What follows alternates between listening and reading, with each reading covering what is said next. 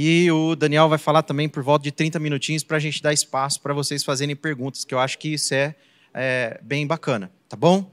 É, então, eu peço a atenção de vocês, porque tem bastante slide e a gente vai fazer algumas apresentações aqui. Preciso que vocês prestem bastante atenção na linha de raciocínio para a gente não se perder, tá bom? Mas de qualquer forma, depois vocês podem fazer perguntas, porque a gente vai estar tá aqui uh, disponível para isso. Tá bom? Combinado?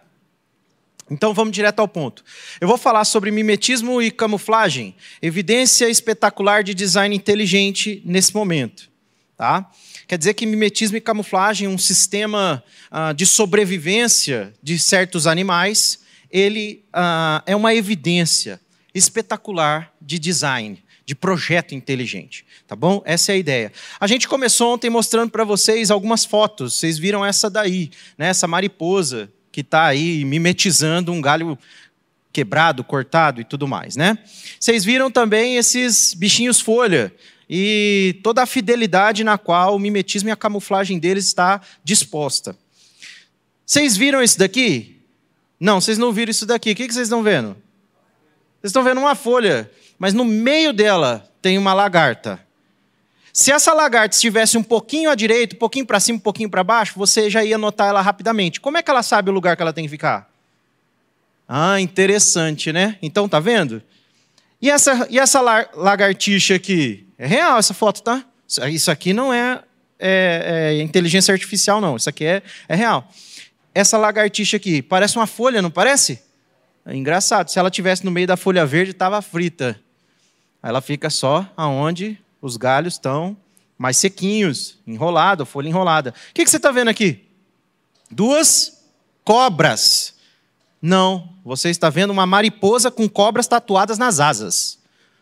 Cobras tatuadas nas asas. Deixa eu falar uma coisa para você. Passarinho come, come mariposa, mas cobra come passarinho. E aí, sabe o que acontece? Ela abre as asas assim, ó. Eu falo, vem!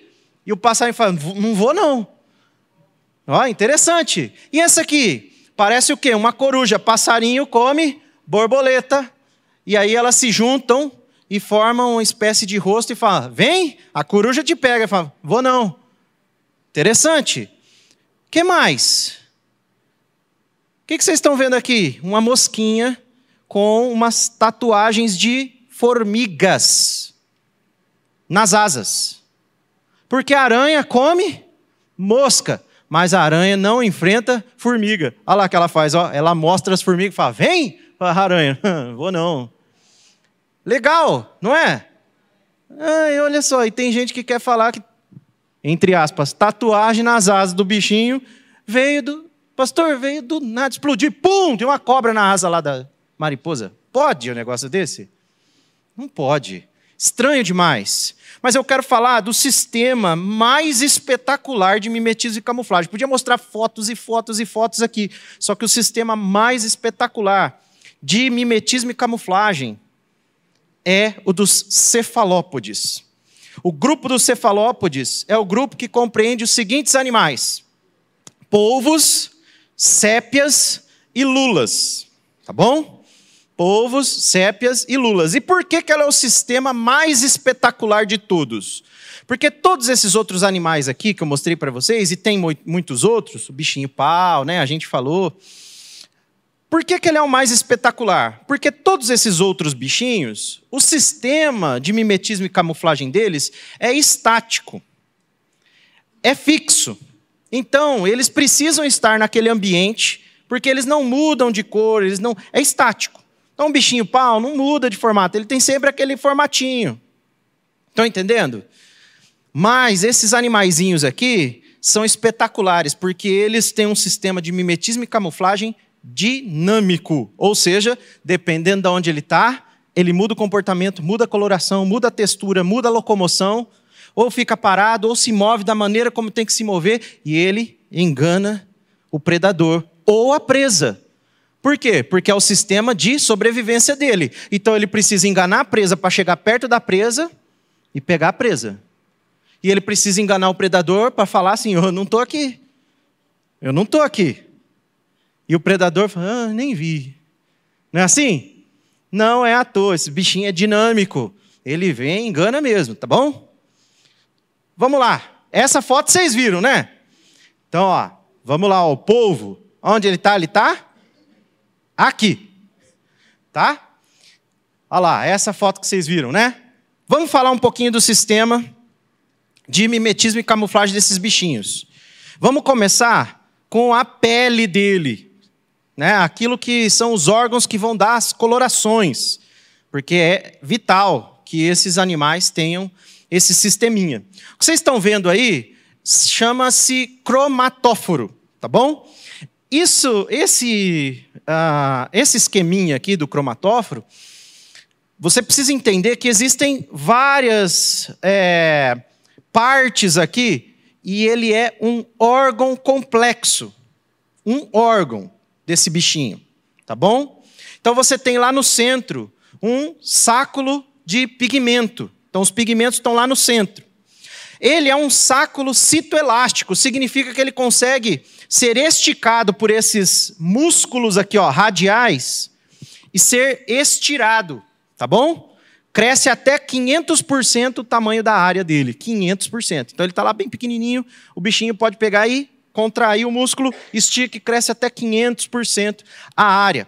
Isso significa que ele tem os músculos radiais e tem essas enervações aqui para que cada músculo seja controlado na medida necessária para que ele possa esticar ou contrair esse uh, cromatóforo. Tá bom?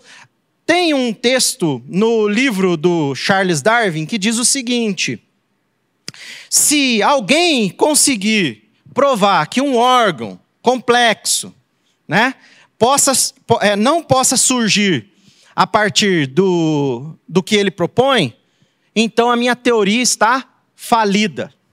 Bom, esse negocinho aí é uma das evidências. É um órgão complexo, pequenininho, tamanho micrométrico. Nós vamos ver já. Tamanho bem pequenininho, mas que é muito complexo. E nós vamos ver isso, o tamanho da complexidade. Olha lá, vocês estão vendo o cromatóforo aqui, um conjunto a mais de cromatóforos ali e um terceiro conjunto de cromatóforos ali. O que que isso quer dizer? São três camadas de cromatóforo na pele.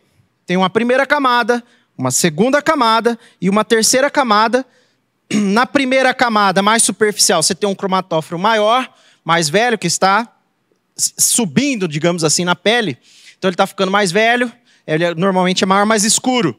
Você tem uma camada abaixo, com os vermelhos, ou tonalidades de vermelho, e depois você tem os mais claros lá, tons amarelados e tudo mais, tá? Numa camada mais baixa, mais baixa. Isso aí é chamado de ontogenia, que é uma junção da morfologia com a fisiologia, ou seja, é a posição, a parte física literal onde eles se encontram com a, o funcionamento deles, tá bom? Eu não sei se vocês repararam, mas ele tem uma disposição que não é aleatória. A gente chama isso de círculos discoides. Vocês conseguem perceber disquinhos aqui?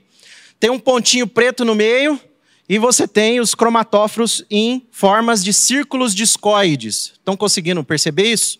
Olha aqui nesse aqui, ó, percebe-se bem mais facilmente. Concordam? Círculos discoides. Então eles não são aleatórios, tá bom? É muito interessante porque a gente usa essa mesma técnica, falando aqui de bioinspiração, a gente usa essa mesma técnica para é, em gráficas sistemas reticulados de impressão. Então a gente faz impressão muito parecido com esses sistemas aqui. Não é exatamente um círculo discoide, mas é um sistema reticulado. Tem alguns retículos aqui que vão dando então a coloração e a mistura disso vai dar aquela coloração final que a gente quer nas embalagens, nas impressões. Tá bom? Se você pegasse um microscópio e fosse bem pertinho, você ia ver que são pontinhos de cor. Não é um perfil, uma superfície, um filme. São pontinhos de cor. Tá bom? Olha aí, ó. Aqui, ó, é uma comparação, na verdade, né? O tipo de retículo que a gente encontra lá, o processo de reticulado. Na gráfica e aqui do lado, você vai ter aí uh, o sisteminha dos cromatóforos nos cefalópodes, tá bom? E aqui um corte lateral para vocês verem que primeira camada, segunda camada, terceira camada, e eles estão dispostos dessa maneira. É um corte lateral. Tudo bem? Tudo bem até aqui? Muito bem. Gastei 10 minutos já. Agora vou começar a falar um pouquinho sobre brincar com números, só para vocês terem uma noção. Quando nós estamos falando desses cromatóforos aí. Três camadas, alguns pontos distribuídos numa determinada área. E agora eu quero mostrar uma coisa para você. Vocês estão vendo essa figura aí? O que, que é isso aí? O que, que é isso aí? Se você visse esse aparelho, esse equipamento aí, você ia falar assim: isso daí foi feito por ações dentro do tempo, aleatórias, sucessivas, não é isso? Foi vindo lá do, do, do papagaio, aí o papagaio aos poucos foi virando uma, uma televisão, não é, não é, isso? Não, não é isso, né? Não é isso. Tá.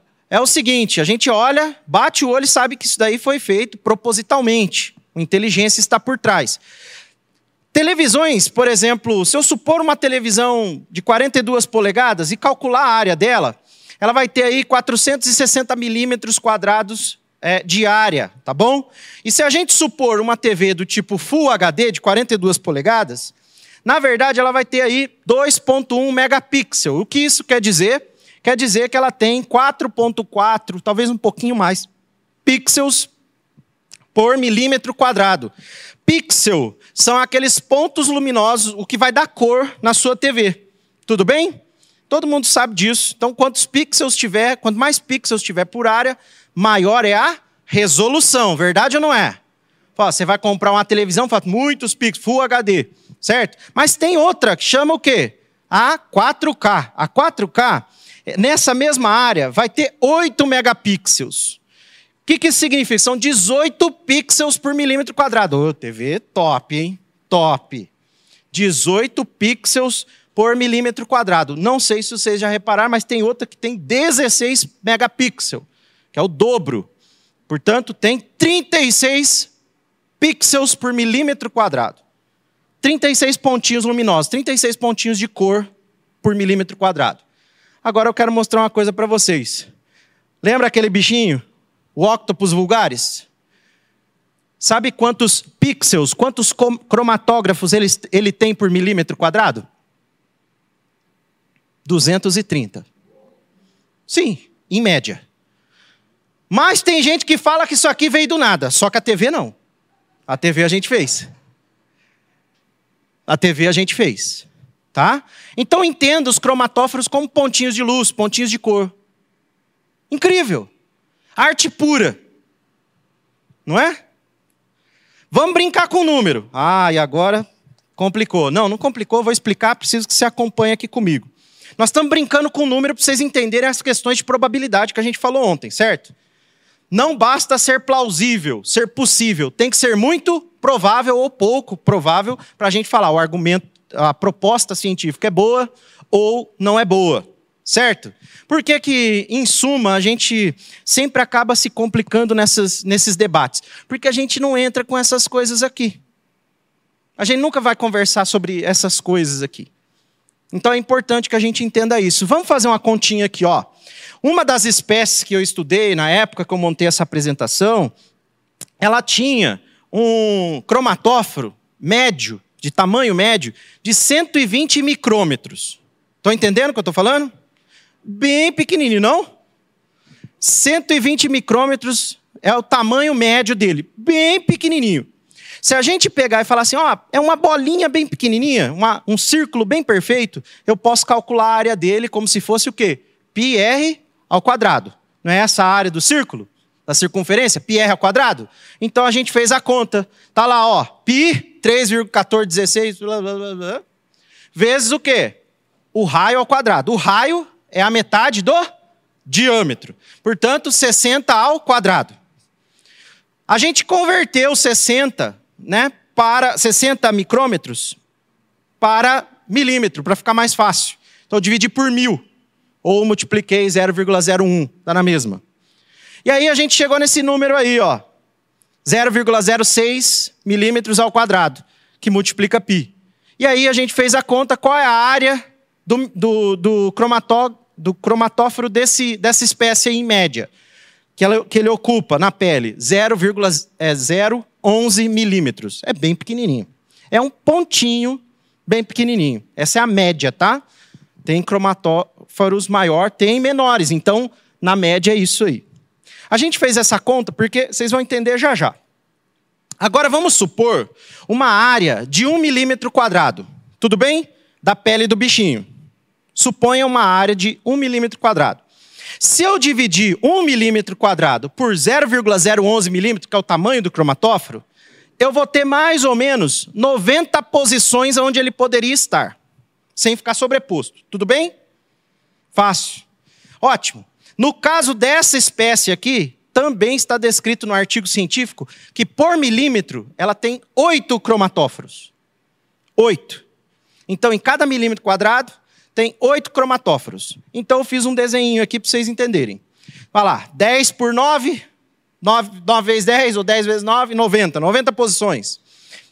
Você está vendo aí uma bolinha preta, uma posição, duas amarelas ou laranjas, três posições, mais outras cinco posições vermelhas. 3 e 5 ainda dá 8. 8 posições, está aí um milímetro quadrado, 90 posições em que eles podiam estar.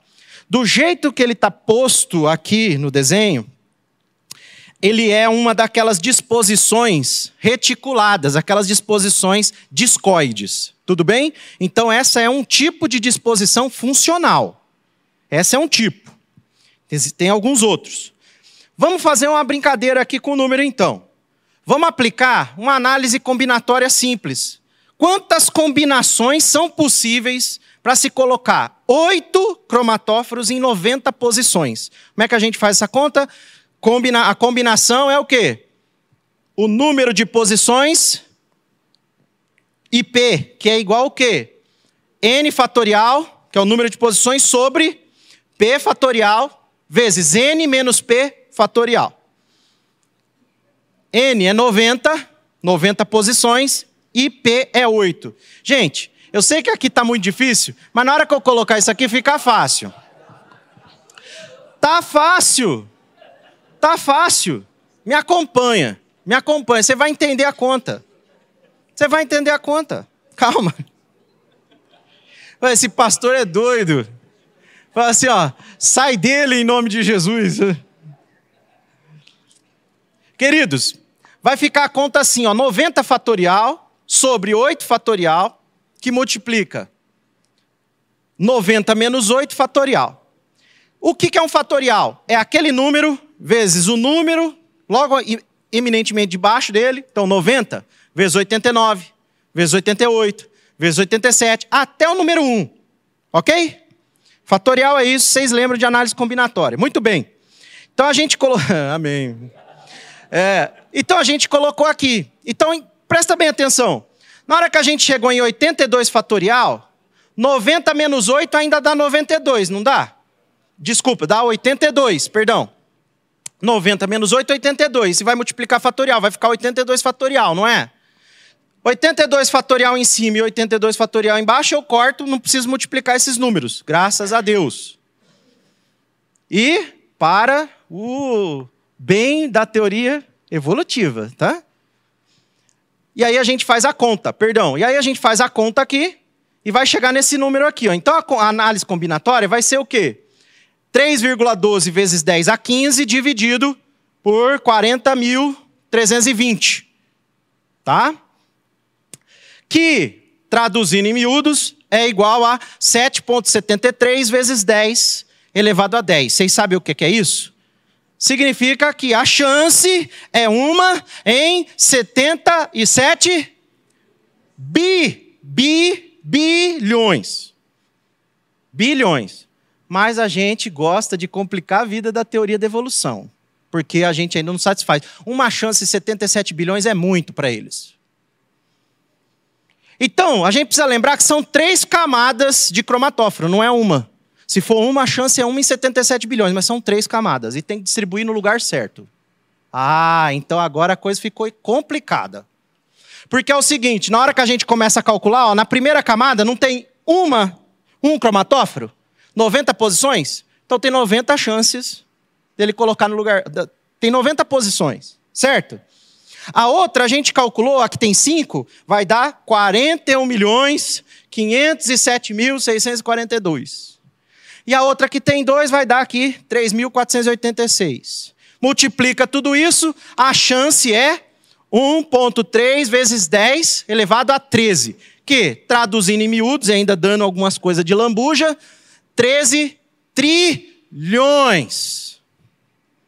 13 trilhões. Aí alguém aqui que faz matemática, que gosta dessas coisas, vai falar assim: Pastor, tem um negócio aí, o senhor falou. O senhor falou que tinha mais de um tipo de círculo discoide funcional.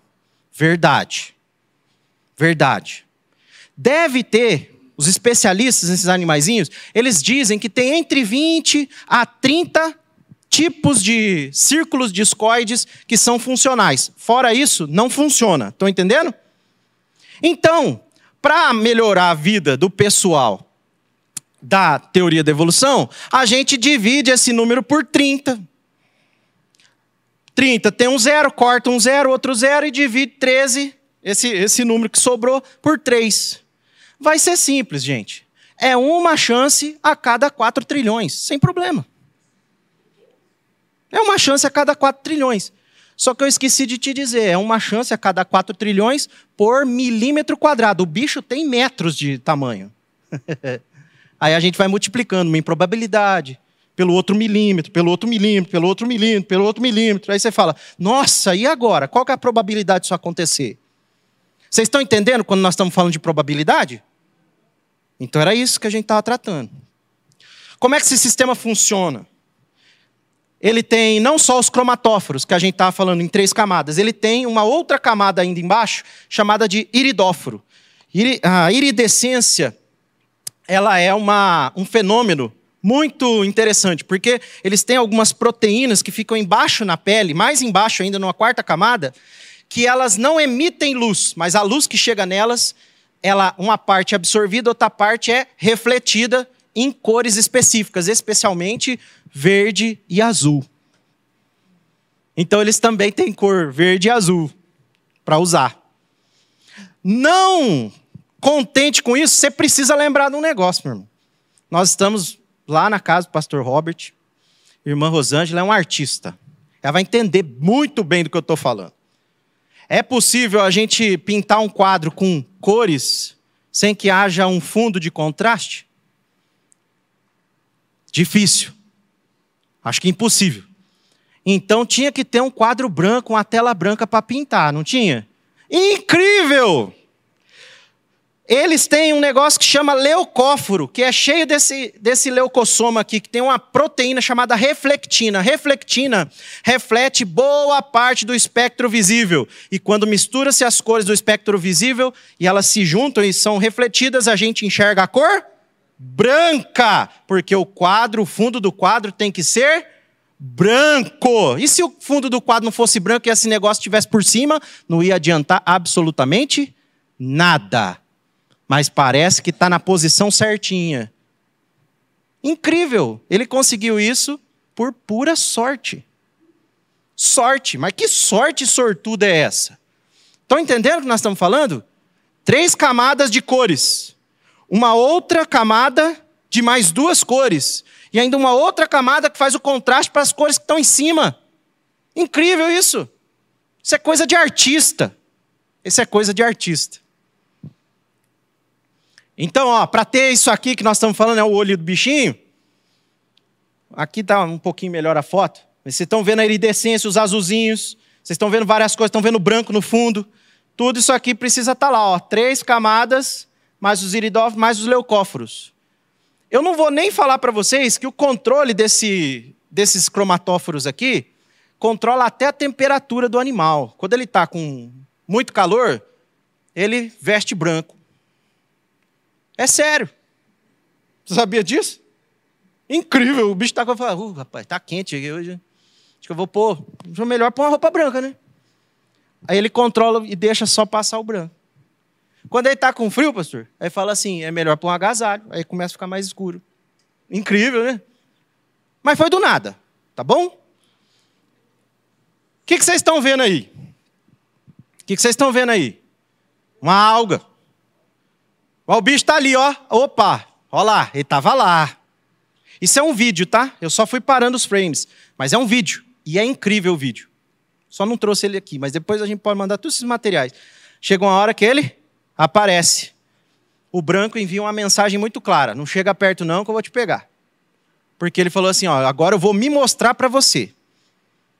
Eu já te vi, estou mostrando para você que eu te vi, para você me ver, não chega, não, que eu vou. É um jeito, uma ameaça para ele sobreviver, é um sistema de sobrevivência. É um sistema de sobrevivência. Ele está mandando mensagem, mandando mensagem por meio de cores. Que coisa incrível. Quem é que pôs essa informação na cabeça do bicho? Olha lá, vocês estão vendo aqui? Isso aqui é uma sépia. Uma lula, uma lulazinha. Bem pequenininha. Pensa num bicho que engana os outros. Qualquer semelhança, qualquer.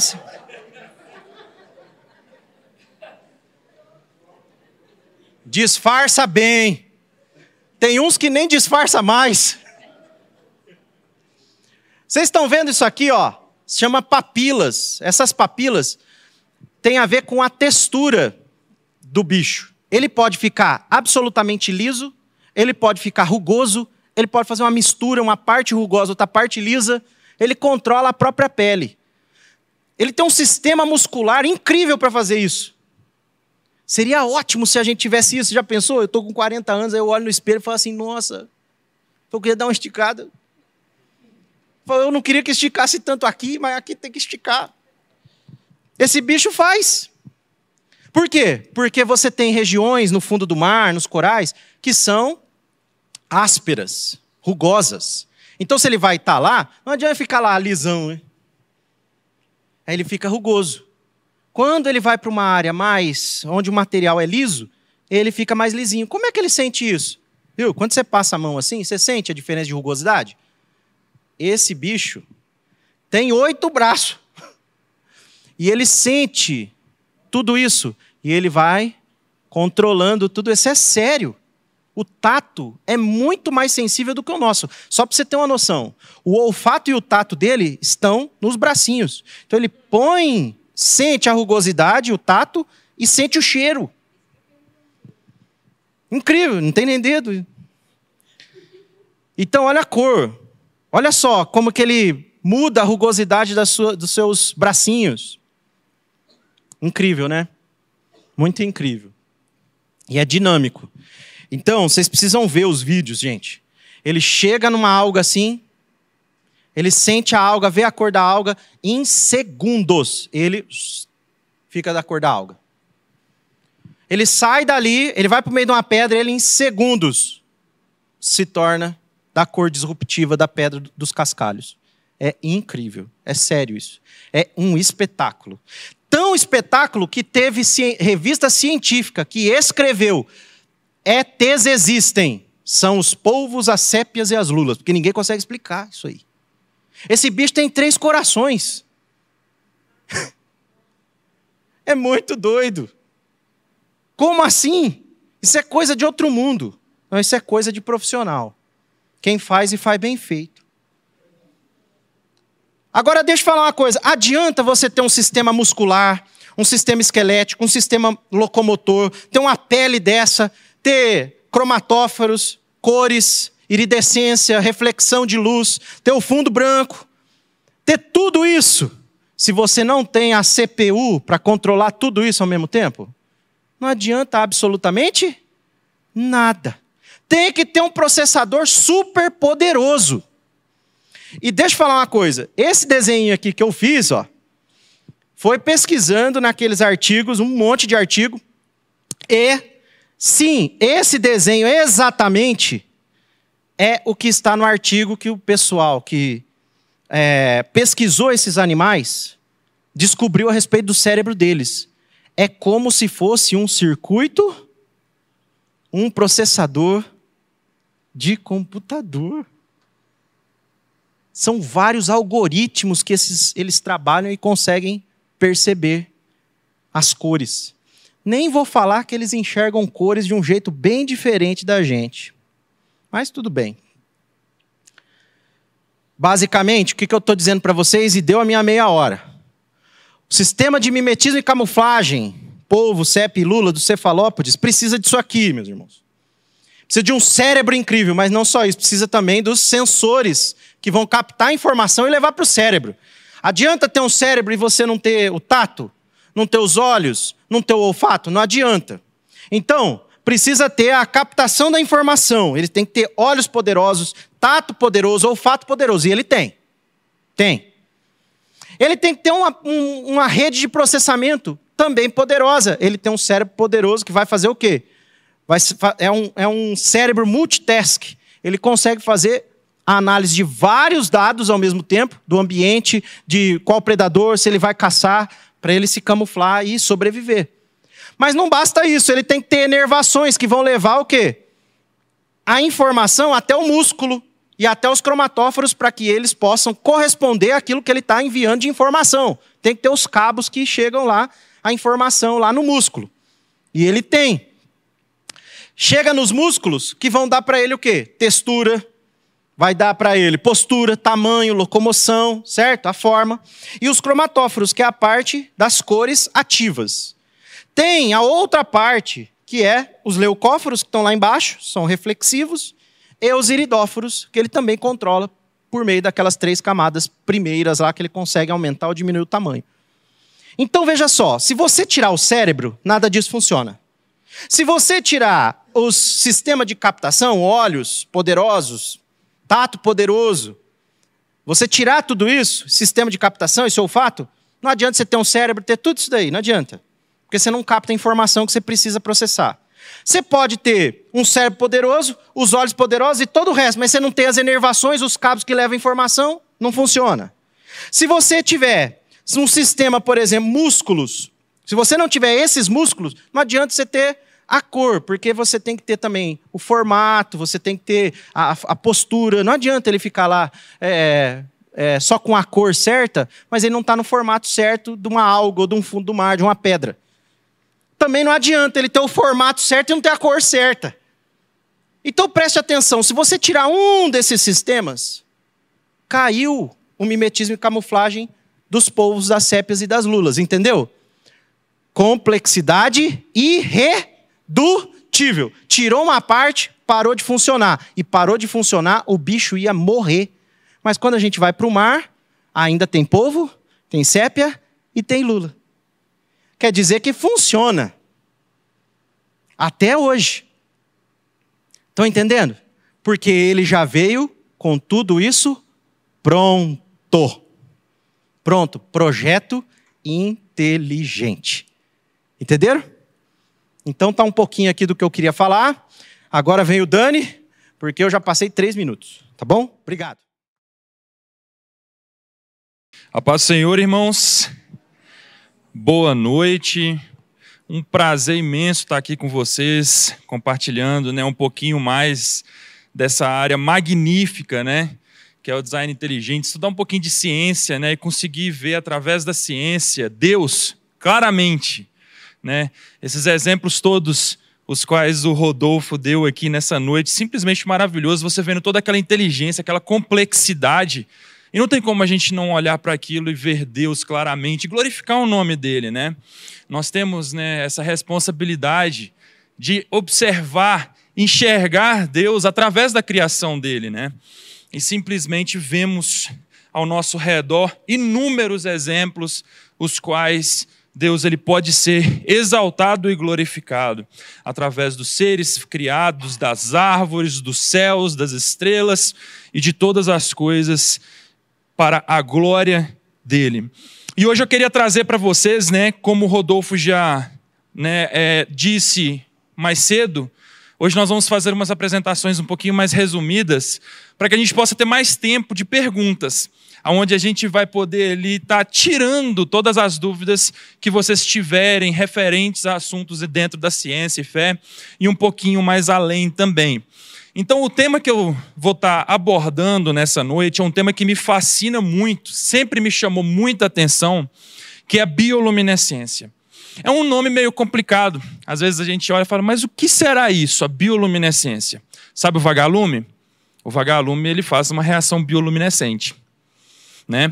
Então, foi exatamente dos vagalumes aonde despertou esse interesse de eu estudar essa área da bioluminescência, Né? Eu ia então para a fazenda aqui em Minas Gerais mesmo, quando eu era mais novo.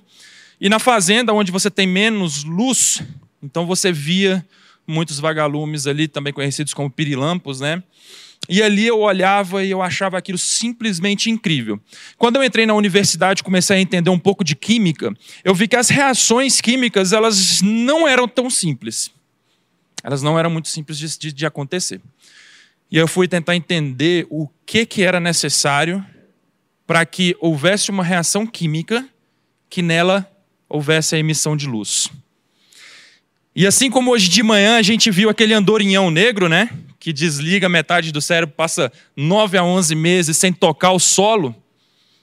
Foi a mesma coisa que eu vi. Eu fiquei estonteado quando eu parei para observar a reação química e como esses animais eles utilizam a bioluminescência em favor deles. Então a gente vai estar discutindo um pouquinho sobre ação inteligente ou causas naturais. Como hoje de manhã nós fizemos esse exercício de observar e o tempo inteiro durante a palestra, eu quero que vocês se questionem. Será que existe complexidade suficiente para ser necessário um projeto? Como que nós vamos avaliar isso? Será que existe sentido, propósito, função, necessidade? O que será que existe ali no meio? Se a gente começar a observar sistemas altamente complexos, com propósitos e funções, peças específicas, uma compondo a outra, observamos então um projeto. Agora, se não observamos isso, então vamos caminhar em direção a causas naturais. E será que elas seriam possíveis com muito, muito, muito tempo de aleatoriedade?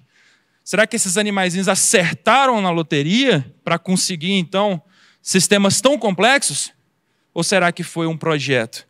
Então vamos analisar um pouquinho, mas o primeiro passo é entender o que é a bioluminescência. E nós temos alguns tipos de emissões de luz. Né? Você tem a, a aba ali onde nós vamos chamar de incandescência, aonde é o corpo aquecido. A incandescência é essas lâmpadas que são mais amareladas. Né? Aquelas lâmpadas mais antigas, onde você tem um gasto energético muito alto, mas a maior parte do gasto energético dela vai ser em temperatura. Então o pessoal mais antigo sabe que quando ia trocar a lâmpada incandescente, tinha que esperar um bom tempo com ela desligada. Porque se você fosse lá tentar colocar a mão nela para girar, você queimava sua mão quase de imediato, de tão quente que ela ficava.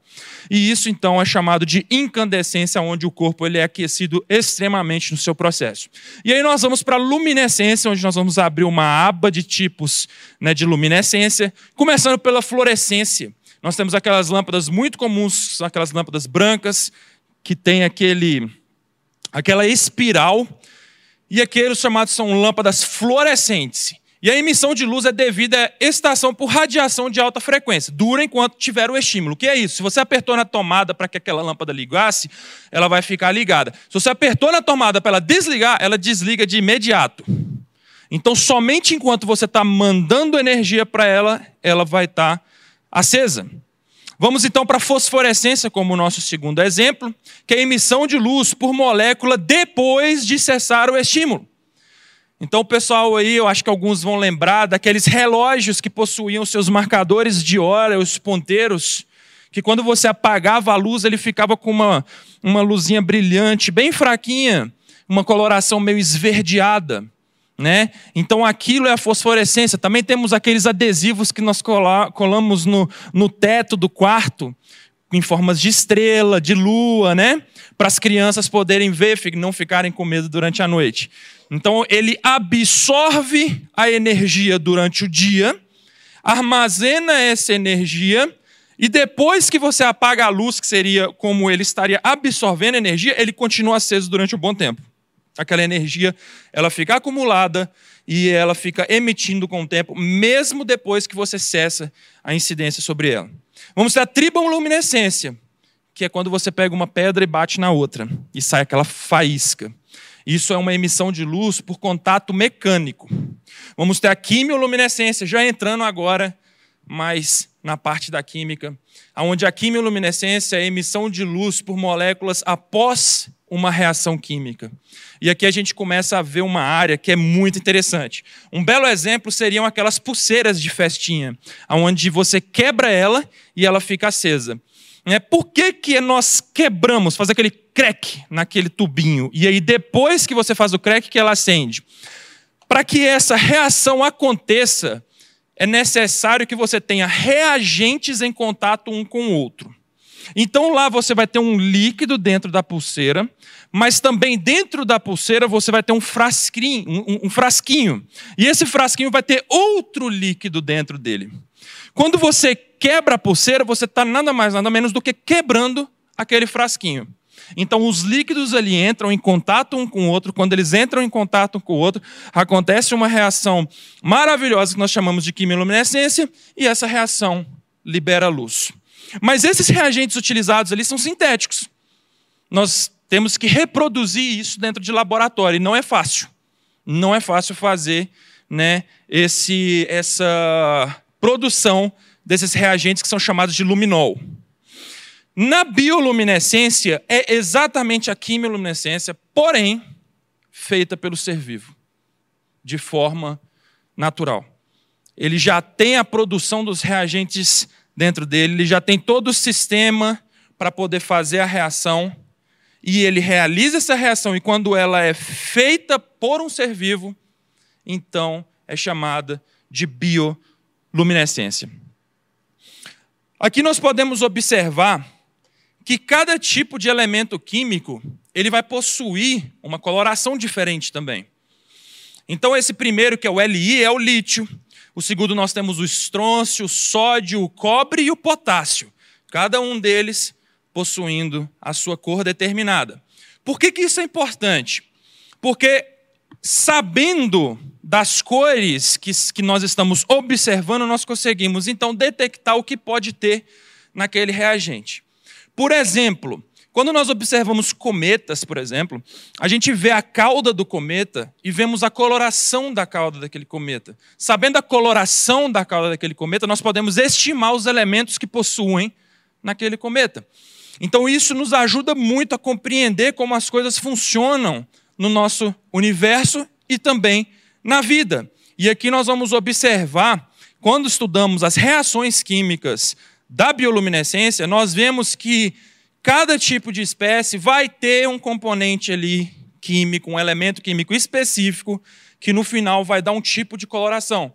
Não sei se vocês já viram, mas existem alguns tipos de pirilampos, vagalumes, os quais a coloração deles é mais alaranjada, outros são mais esverdeados, outros são mais amarelados, e isso é determinado então por a, o, o elemento que está em maior contraste ali sendo produzido.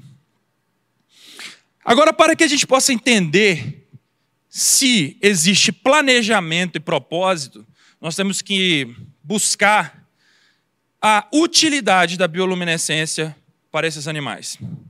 E aí a gente entra, então, em alguns aspectos. Vamos focar, então, em defesa, ataque e reprodução. Saibam o quê? Que é necessário para a sobrevivência que você se defenda de predadores bem, que você consiga se alimentar bem, ou seja, caçar suas presas, e que você também consiga reproduzir bem. Isso é necessário para a vida. Se você não tem esses sistemas bem definidos, entra em extinção. Então aqui nós vamos ver alguns tipos de defesa, alguns tipos de ataque, alguns tipos de reprodução. Na defesa podemos ver o efeito surpresa, aonde quando uma presa ela se sente ameaçada, ela joga um flash de luz aonde atordoa o seu predador e dá um espaço de tempo para que ele consiga escapar. Da mesma forma, nós temos a cortina de fumaça, onde solta uma, uma tinta brilhante que confunde aquele predador e a presa então consegue né, sair dali com sua vida. Da forma de ataque, existe o choque, né, que é da mesma forma de defesa, porém, é para atordoar a presa. Aquele flash de luz, ele vai atordoar a presa, então, e vai conseguir pegar a presa e se alimentar dela. Nós vamos ver uma técnica maravilhosa, que é a isca. E vamos ver um peixinho que usa disso de uma forma bem específica, aonde ele cria literalmente uma isca num local muito escuro, onde chama a atenção de outros pequenos peixes que vão lá ver o que é aquilo, e quando eles chegam próximos para ver o que é aquela luz, o predador já abocanha eles. E nós vamos ver também a reprodução, aonde através dos flashes de luz, eles conseguem fazer a diferenciação entre espécies e também até mesmo cogumelos que possuem a sua bioluminescência, chamando a atenção de insetos para pousarem nele e levarem os seus esporos para outros locais, ah, de forma que mantenham a sua reprodução também. Essa então vai ser a parte legal da palestra, onde nós vamos ver na prática como são os exemplos de bioluminescência. Aqui nós vemos o fenômeno da praia azul, onde você tem o fitoplâncton que emite essa luz quando ele é agitado. E aí ele faz essa emissão de luz, então, e faz esse fenômeno incrível, maravilhoso, nas praias, em determinados locais onde tem esse tipo específico de espécie de fitoplâncton, né? Então você passa a mão, eles acendem na sua mão, né? As ondas quebram e no local onde quebra as ondas é os locais onde eles acendem também. Simplesmente um fenômeno maravilhoso. Aqui nós podemos ver um outro exemplo, também ainda da Praia Azul, né, onde o cachorro vai caminhando, ele passa ali o nariz, fica com o nariz todo aceso, né? Quando pega ali e coloca dentro da água do mar. E olha lá, tá parecendo que tá de sapatinho, né? O rapaz correndo, né? Então esse é um fenômeno maravilhoso. Eu costumo dizer que Deus ele deixa nas assinaturas dele no, em todos os locais para que nós pudéssemos ver e achar aquilo belo, achar aquilo maravilhoso, e ao mesmo tempo de identificarmos função para que a gente pudesse também ver o quão grandioso ele é e o quão cuidadoso ele é também, porque isso é um show, isso é uma arte. Isso é algo maravilhoso. Eu não consigo olhar para essas imagens e não conseguir pensar em como Deus é caprichoso, como ele é perfeito. Porque quando observamos então essas reações, faz, meu Deus, os reagentes têm que ser extremamente feitos um para o outro para que aconteça isso. Aqui nós temos mais alguns exemplos. Ali vocês podem ver a espécie de fitoplâncton, então, que utiliza, é, que, que faz essa reação de bioluminescência. Bichinhos tão pequenininhos como esses, que você mal consegue ver, tem um sistema inteiro para poder produzir luz própria e fazer esse show de luzes, né? E utilizam como uma metodologia de defesa deles. Simplesmente maravilhoso. Mas se limita aqui? Não. Podemos ver também as medusas, também conhecidas como águas vivas. São várias e várias e várias espécies. Está vendo como tem várias cores diferentes? Por exemplo, aquela primeira da parte superior esquerda ali, a gente pode observar ali várias e várias cores, olha. Uma espécie possuindo vários tipos de cores de luz a gente remete então àqueles elementos que nós vimos lá atrás, os elementos químicos que vão definindo as cores, né? E às vezes eu paro, fico observando e falo, meu Deus, qual dessas será que é a mais bonita, né? Eu particularmente, a que eu gosto mais, que é uma cor que me chama muita atenção, é aquela de baixo do lado direito, que é aquela cor roxa, né? Eu acho simplesmente maravilhoso. Nunca tive a oportunidade de ver, né? Mas é um dos meus sonhos de conseguir presenciar e ver isso ao vivo. Aqui nós temos o anglerfish, né, que é esse peixe que nós estamos observando aí. Esse peixe, a gente cria né, aquela ideia de que ele é um bicho gigante, né? grande. Mas esse peixinho, gente, ele tem cerca de 15, 20 centímetros. Ele é bem pequeno, bem pequenininho. E aí ele tem, então, essa antena, a qual ele acende ela quando ele quer. Mas o que eu acho mais incrível aqui é que essa antena que acende, que ele usa como isca, não é a luz própria dele. É um processo de simbiose que nós chamamos. São bactérias que vão naquele local ali da antena dele, se alocam naquele local e se aproveitam junto com ele. Ou seja, ele aproveita dessas bactérias que emitem luz para poder chamar a atenção dos, dos peixinhos que estão ali por perto, Em troca disso, quando ele se alimenta, essas bactérias pegam os restantes que ficam ali. Né? Então é um processo de simbiose onde um ajuda o outro, uma mão vai ajudar a outra ali. É uma inteligência magnífica. Como é que será que eles chegaram nesse acordo juntos, né? Foram conversar, bom, olha, eu vou te ajudar a atrair, mas você me dá um pedacinho aí de todos os de todas as caças que você tiver, né? Simplesmente maravilhoso, incrível, até um bicho, né, que vamos dizer, não está lá na sua maior beleza, né? Mas vemos aí uma uma presença de inteligência magnífica. Podemos observar outros, outros aspectos aqui também, que seria, por exemplo, essa antena. Tá vendo que essa antena ela se mexe? Imagina quantas ligações nervosas você tem que ter ali para que essa antena ela vá então para frente, aqueles, aquelas bactérias elas acendam bem no momento qual ele está querendo atrair a presa dele, né? É, essa antena está bem na frente dele. Ah, por exemplo, vamos colocar que essa antena tivesse na lateral, não era funcional. Ou seja, ele ia atrair o peixe aqui para a direita, e aí, até ele conseguir fazer o movimento de pegar o peixe para a direita, não ia ver muito bem, porque lá é tudo muito escuro também. Então está aqui na frente dele, é onde ele vai atrair bem na frente da boquinha dele. Né? Então, até nisso, nós podemos ver que foi projetado para funcionar com a única função de atrair a presa. Aqui nós podemos ouvir como eles são os mestres também, né? Eu vou deixar que vocês descubram o que está acontecendo aqui. Mas ali nós podemos ver até mesmo o exemplo da camuflagem que o Rodolfo acabou de apresentar, né? Mestres do disfarce. Além de serem mestres do disfarce, tem aqui o pessoal que gosta de pescar. Tem aqui, alguém gosta de pescar aqui, gente? Ali tem, tem um pessoal que gosta bastante de pescar aí. Podia saber pescar tão bem igual esse peixinho, né? Ele mexe ali, atrai a atenção, fica mexendo ali, ó lá. Vai mexendo aqui a anteninha dele, chama a atenção, na hora que o peixinho vem, ele bup, pega. É simplesmente incrível, né? Os mestres do disfarce também. Mesma espécie daquele anglerfish que a gente viu anteriormente. Aqui nós temos o ostracoda, né? Que é esse peixinho bem pequenininho. Podemos apelidar ele de o peixe Hadouken, né? Soltando essa bolinha de, de, de foguinho aí. Mas, gente, e se eu falar para vocês que essa bola azul não é o peixinho que está soltando? O ostracoda ele é um crustáceo muito, muito, muito, muito pequenininho.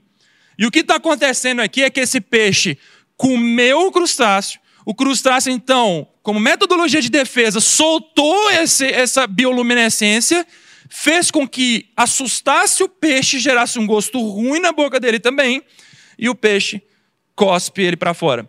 Se vocês observarem aqui, ó, você vê o crustáceo caindo, ó, ele bate na parede do vidro e cai, ó, bem aqui, ó. Vocês podem observar ele caindo, ele sendo cuspido pelo peixe, né? É simplesmente maravilhoso. É uma metodologia de defesa necessária. É isso que eu quero que vocês entendam. É necessário que você tenha esse sistema do início. Porque se você não tivesse esse sistema, se o Ostracoda não tivesse esse sistema desde o início, ele já tinha sido extinto. Ele não tem tempo para desenvolver um sistema complexo como esse para a sobrevivência dele. A gente acha que até as minhocas são muito feias, bichinhos muito feinhos, mas quando a gente vê de longe, assim, numa caverna, elas conseguem até ser bonitinhas, né? Parece um céu estrelado. Isso aí é aquela minhoquinha que vocês estão vendo ali em cima na esquerda. Ela emite luz, ela fica então nos tetos de algumas cavernas e elas fazem essa reação simplesmente incrível ali para estar tá, é, conversando entre si, né? Fazendo ali as suas diferenciações de espécies umas com as outras. E aqui nós temos cogumelos, até mesmo cogumelos que emitem a sua luz própria né, sendo aí chamando a atenção nas noites escuras de insetos. Ou seja, o inseto está voando lá naquela, naquela noite escura ali, e ele vai com aquela luz que destaca no meio daquela selva totalmente escura. O inseto vai então, falou: opa, o que é isso? Pousa, vê o que, que é, depois sai voando, carregando todos os esporos daqueles cogumelos, né? simplesmente magnífico. está usando a favor dele como forma de reprodução.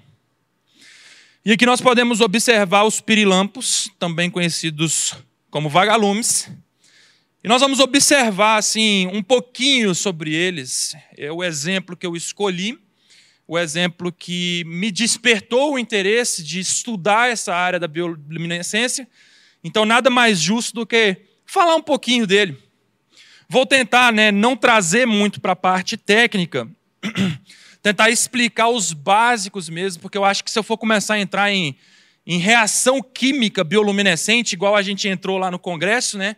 No congresso aí eu apresentei realmente as reações, o sistema de reação né, químico que ocorre para poder gerar essa luz. Eu acredito que a gente vai ter um auditório que vai ficar cinco minutos olhando sem entender nada. E tem algum químico aqui? Além de eu e do Rodolfo? só nós dois? e só eu e Rodolfo que vamos ficar praticamente estonteados com o que vai estar acontecendo. Porque não é fácil de entender, é bem complexo. Mas a gente vai ver algumas questões aqui que são realmente muito bacanas, muito legais, para vocês entenderem um pouquinho de como o sistema ele é feito com uma função: emissão de luz. E não somente emissão de luz, mas emissão eficiente de luz. Hoje de manhã nós vimos o quê? Sistemas, né, que são as aves, os pássaros, com a função de quê? Voar. Mas voar mais ou menos? Não, voar muito bem. E agora nós vamos ver esses sistemas de emissões de luz muito eficientes. Então aqui está a anatomia ali da região do abdômen do vagalume. O que eu quero chamar a atenção para vocês aqui são três áreas do abdômen dele. Quando observamos essa primeira área aqui, esses, esses é, meio oval aqui, né? São chamados de células refletoras. Essas células refletoras, elas são responsáveis por direcionar a luminosidade de dentro para fora. É literalmente um refletor de luz.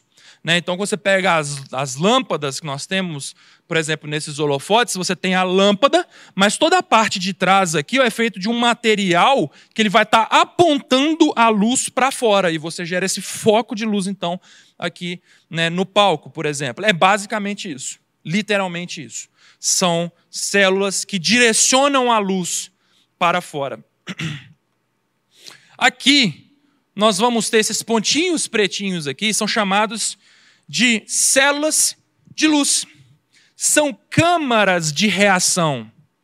São literalmente câmaras de reação, aonde acontece a reação química que vai gerar a luz. E essa reação química ela vai ter que ter reagentes que conversam muito especificamente entre si. Sabemos que na química você tem inúmeros elementos, inúmeras moléculas, muitas coisas que podem estar ali conversando entre si, mas no caso de reações bioluminescentes, você precisa de ter um carinha específico para estar tá ali conversando com o outro. Eles têm que ser muito, muito, muito amigos e muito próximos um do outro para conseguir gerar uma reação como essa. Isso, para mim, é o mais incrível no caso da bioluminescência. Porque você ter essa produção específica desses reagentes é muito, muito improvável. Além de que, você vai ter ali ações de proteínas e enzimas que vão catalisar a reação, né? ou seja, fazer com que aquela reação química aconteça de forma eficiente. Então, quando falamos em catalisar, parece um nome um pouco complexo, mas é basicamente fazer com que a reação seja eficiente, aconteça mais rápido, gastando menos energia, iluminando mais. Basicamente é essa a função, por exemplo, de enzimas que vão estar ali é, presentes nessa reação. E a gente também vai ter oxigênio.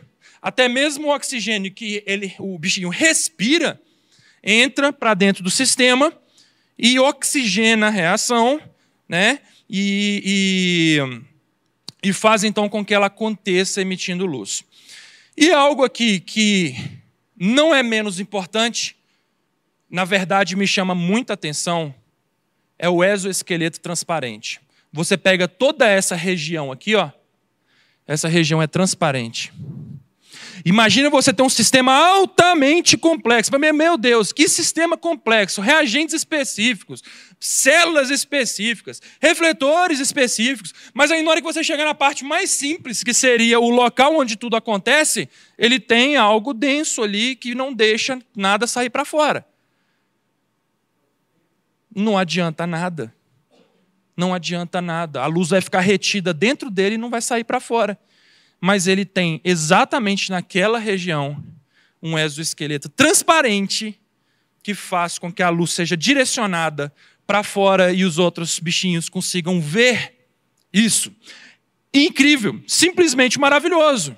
Maravilhoso. Você vê um sistema irredutivelmente complexo, onde todas as partes possuem a sua determinada função e que, se você retira qualquer uma dessas partes, o sistema inteiro perde a sua função.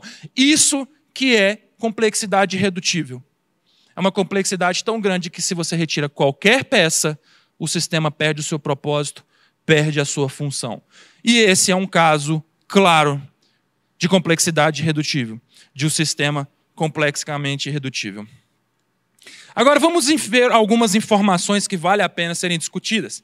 A estrutura interna, assim como órgãos, células, tudo é feito e funcionando para que a reação aconteça e não só aconteça, como apareça também.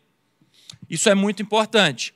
Lembrando sempre que ela tem que aparecer. Nós estamos vendo um sistema que ele funciona com uma eficiência muito alta, e vamos ver essa eficiência exatamente agora. É chamado de luz fria. O que é uma luz fria? É um tipo de luz onde cerca de 95% da energia é em forma de luz. Sabemos que a energia ela vai estar sempre sendo transferida e se transformando em outros tipos de energia.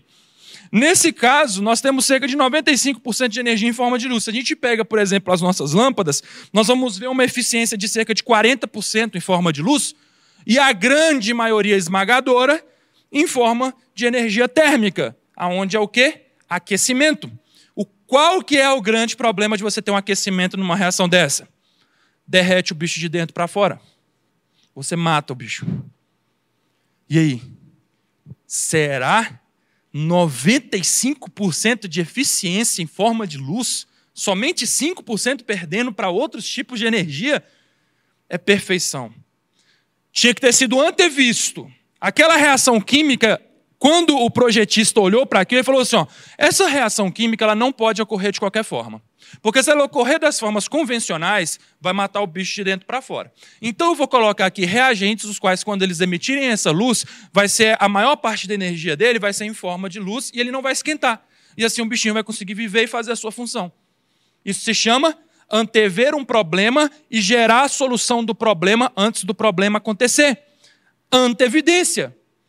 Complexidade redutível e antevidência são dois pilares da teoria do design inteligente nós vamos ter, por exemplo, o ajuste fino e depois o, a informação, que vão ser os outros dois pilares da TDI, os quais a gente discute também. E eles controlam as reações através de ligações na traqueia e cérebro e utilizam ao seu favor de forma inteligente. Então, na respiração, nos impulsos nervosos, tudo isso vai estar controlando como eles vão fazer os piscares de luz deles. Eles então têm um manual de instrução de quando eles querem acender e quando eles querem apagar.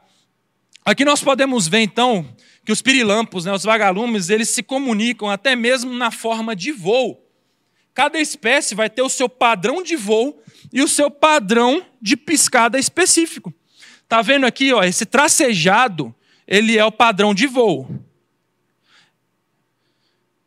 E a parte amarelada, nós temos aonde ele acende. Então aqui, por exemplo, essa espécie, ele pisca. Já nessa espécie, por exemplo, ele acende, faz uma espécie de J e apaga. Depois ele acende, faz outra espécie de J e apaga. E assim, então, eles conseguem fazer a sua diferenciação de espécie, comunicando entre si. Os machos eles vão piscar cerca de seis vezes com intervalos de 0,5 segundos entre cada piscada. E as piscadas são sincronizadas em grupos. Esse fenômeno é um fenômeno maravilhoso. É lindo esse fenômeno. Quando você pega um grande grupo de vagalumes, eles não piscam desincronizados uns com os outros. Quando um pisca, todos piscam junto assim. É quase um efeito cadeia mesmo. Quando você pega vídeos a respeito disso, você vê um efeito cadeia, onde eles piscam assim, pisca um e os outros fazem, faz aquela onda, todos piscando juntos. É um fenômeno incrível. Qual que é a melhor teoria para isso? Identificação de espécie. Fazer um destaque maior, uma comunicação mais direta. Né? Utilizam principalmente para comunicação. Essa seria a melhor alternativa. Claro, nós estamos tendo avanço tecnológico onde a luz elétrica né, tem chegado em locais onde anteriormente não tinha, e isso tem feito com que os vagalumes tenham mais uma disputa. Se tem luz naquele lugar, fica difícil para eles se comunicarem uns com os outros. Isso gera o quê? Extinção. E por isso que hoje nós não vemos mais tantos vagalumes. O pessoal mais antigo aqui sabe que antigamente via-se muito mais vagalumes. Hoje já não vemos tantos mais. Isso é uma prova clara e evidente de como é necessário para a vida deles eles terem um sistema de luz.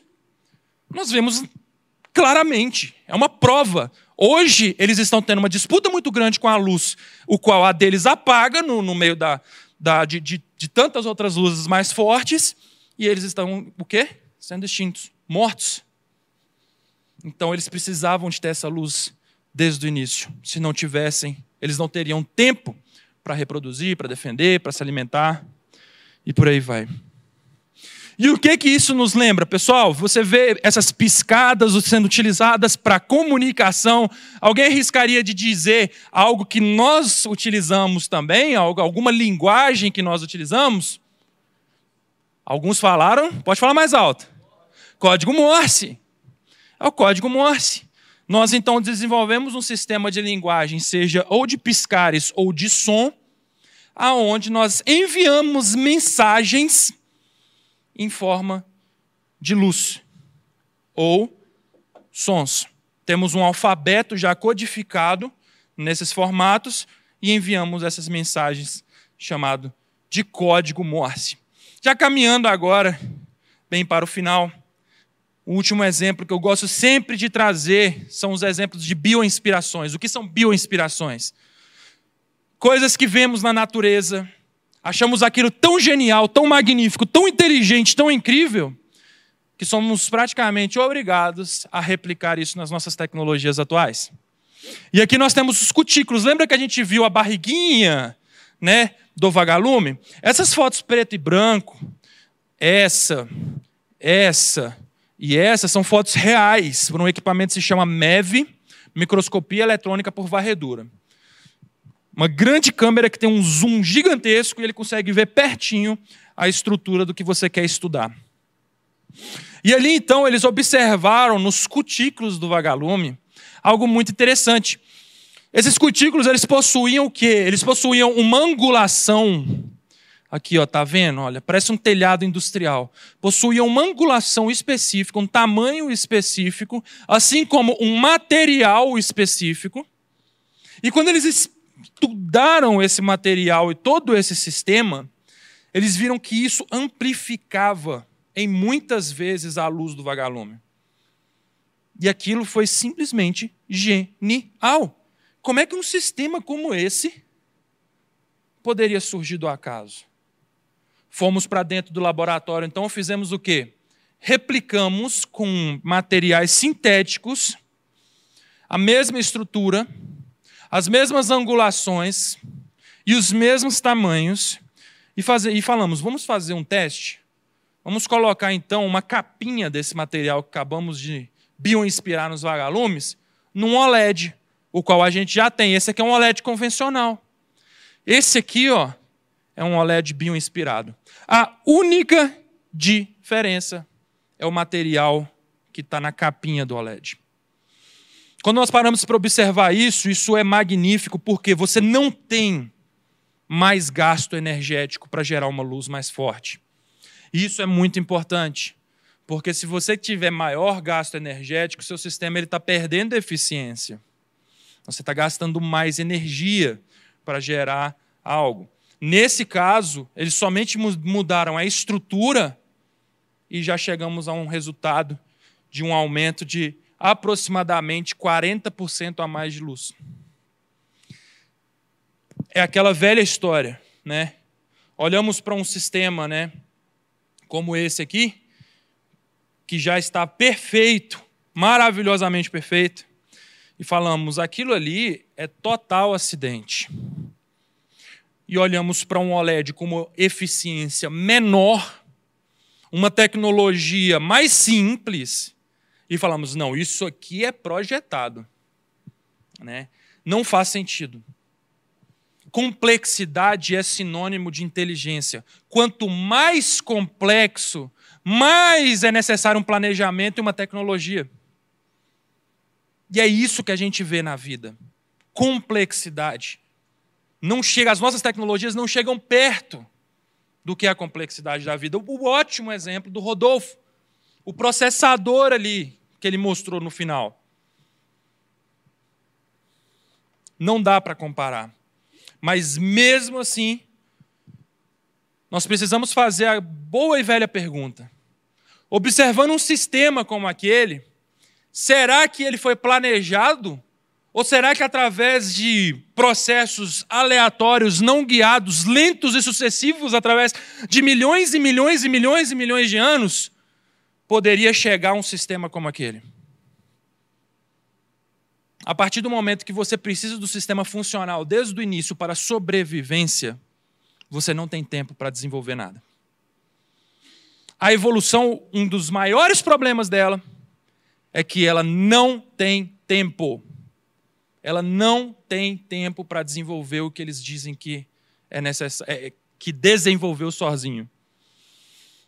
Os sistemas eles não têm esse tempo.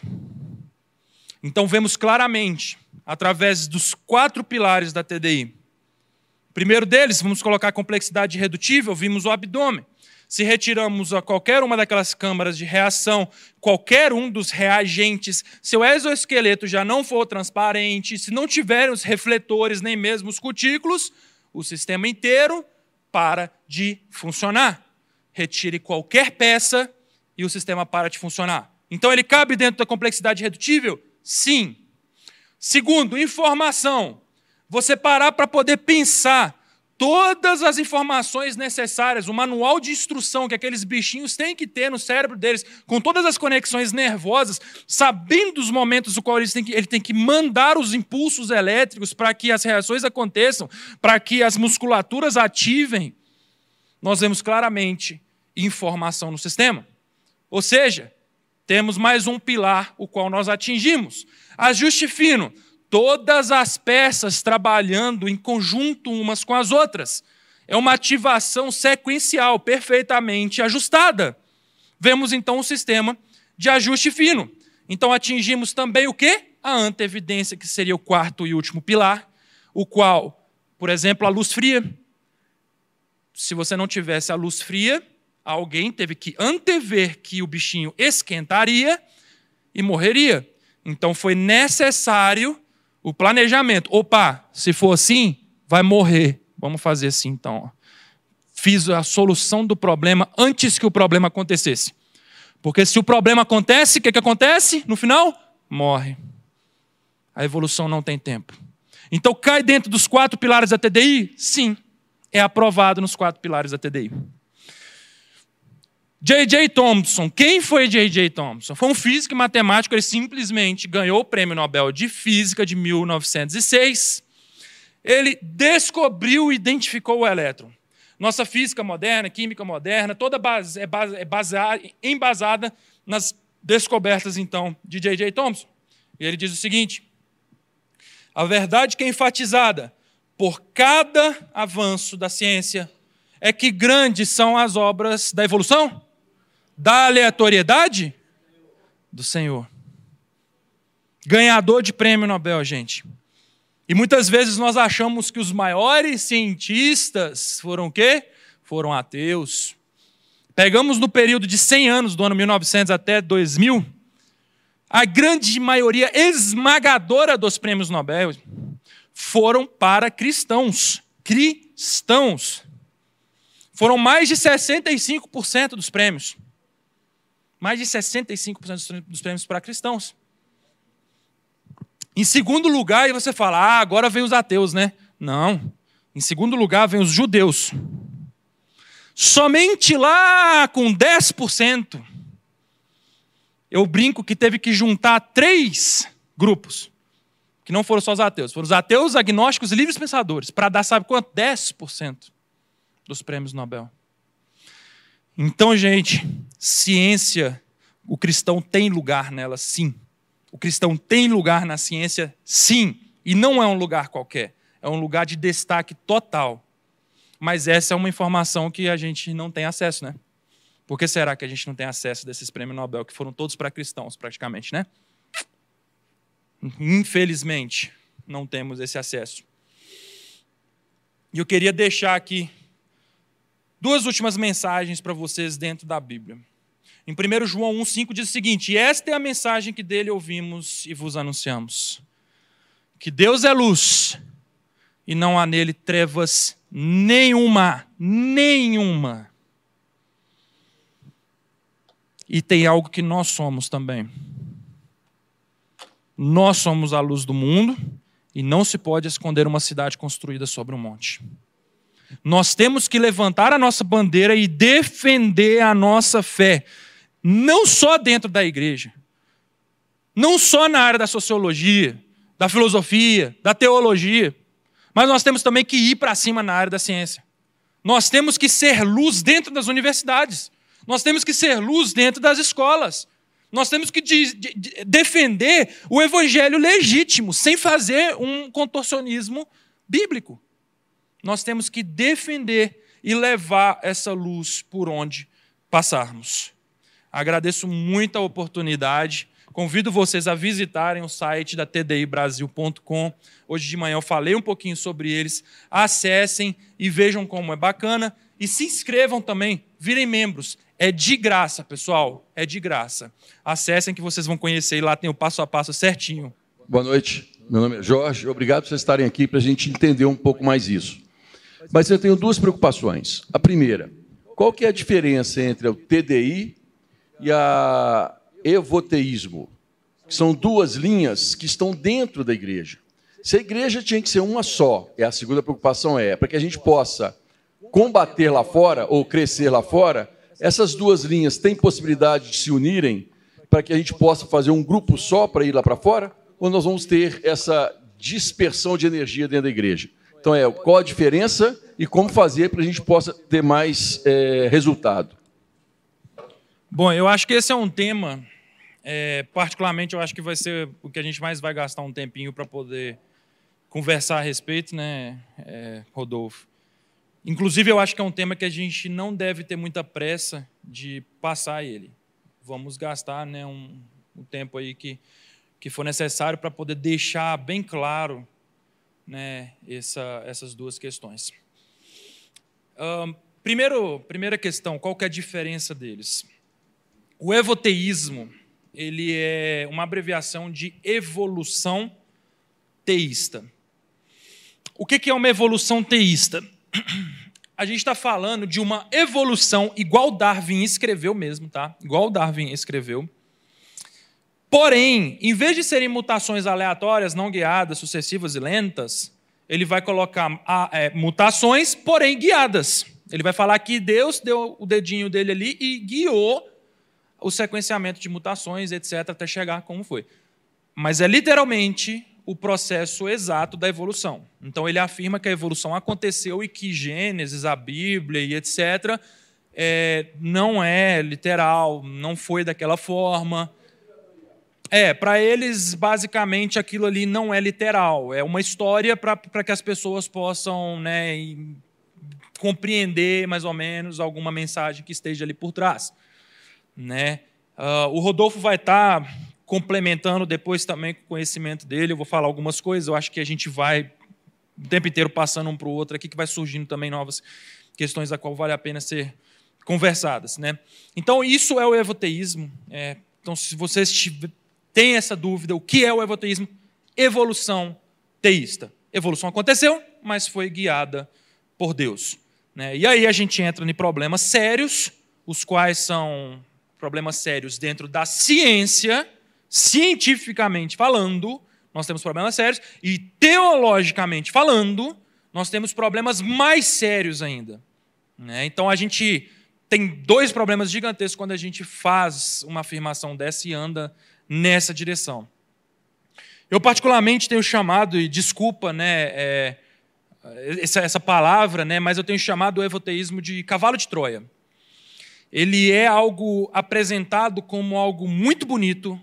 As igrejas olham para aquilo com uma apresentação magnífica, falam, nossa, essa aqui é a resposta que nós sempre esperamos, é algo maravilhoso, bonito, olha só que coisa legal. Finalmente agora a ciência faz sentido com a Bíblia, né? Porém, quando aquilo entra para dentro, entrou para dentro da igreja e abre aquele cavalo de Troia, é igual um vírus, literalmente.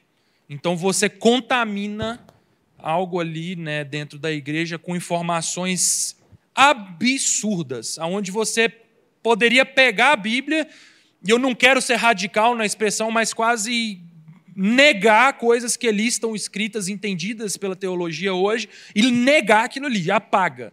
Né? Então, assim, hoje, ah, o evoteísmo, eu particularmente, tá? É, e eu estou falando assim, né? Claro, eu estou falando focado no evoteísmo, depois eu vou entrar na questão do TDI, tá? Mas eu, no evoteísmo, eu sou uma das pessoas que. Uma das pessoas assim, né? Eu combato isso mesmo. Eu vou atrás disso, porque eu entendo, eu sei o que a Bíblia diz. E não tem como eu conhecer a verdade e negar a verdade. Não tem como eu negar a verdade bíblica. Né? Então a gente entra nesses impasses, os quais a gente vai citar alguns aqui, né? mas nós temos é, esses problemas, o significado é esse. A TDI, tá? só para que fique é, entendido, ela não vai discutir Bíblia, nem mesmo quem é o Criador. A TDI ela se limita a apontar a necessidade de um Criador. Então, nós vamos entrar com a ciência, e através da ciência, as evidências científicas, nós vamos falar assim: isso é impossível com que aconteça. As leis científicas não permitem que aconteça. Ah, mas quem é o Criador então? Que mente inteligente é essa? Qual foi o planejamento? Até daí não pode falar.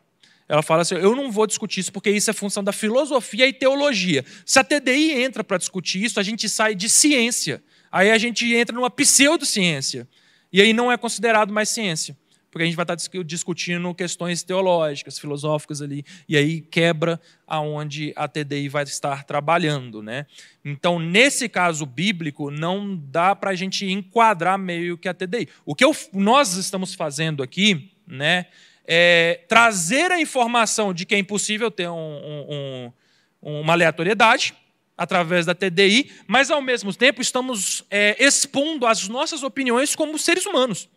A minha crença, tanto que nós falamos sempre ali, né, no, no, no, ontem, falamos hoje pela manhã também, tudo que sair da área científica, aí já são opiniões minhas, do Rodolfo, são a, a, nossa crença que está ali. Nós temos os nossos motivos para acreditarmos nisso, né? E etc. Mas para que a TDI se mantenha dentro do padrão ciência, ela não pode discutir a parte de teologia e filosofia. Por quê? Porque não se pode pegar um pedaço da mente inteligente e jogar dentro de um laboratório para você descobrir quem é. E aí entra a questão da nossa fé. Dentro né, da, da, do cristianismo, é necessário que nós possamos ter fé também. Né? Faz parte do processo.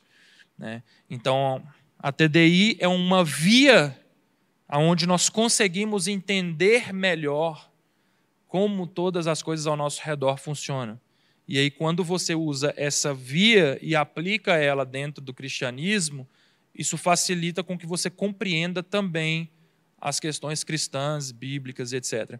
Hoje, quando eu paro para poder pensar, ah, vamos conciliar TDI e evoteísmo, não consigo ver como. Tá? Ah, vamos conciliar a evolução e a igreja, não consigo ver como também. Não vejo caminhos para isso.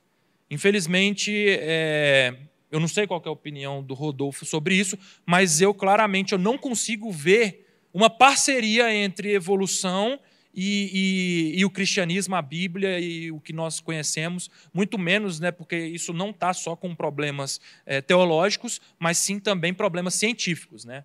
Então eu vou passar um pouco a palavra para o Rodolfo também, que aí a gente vai se complementando. Eu acho que esse é um assunto essencial que nós temos que tratar e não ter pressa de avançar nele, se possível. É, vamos lá.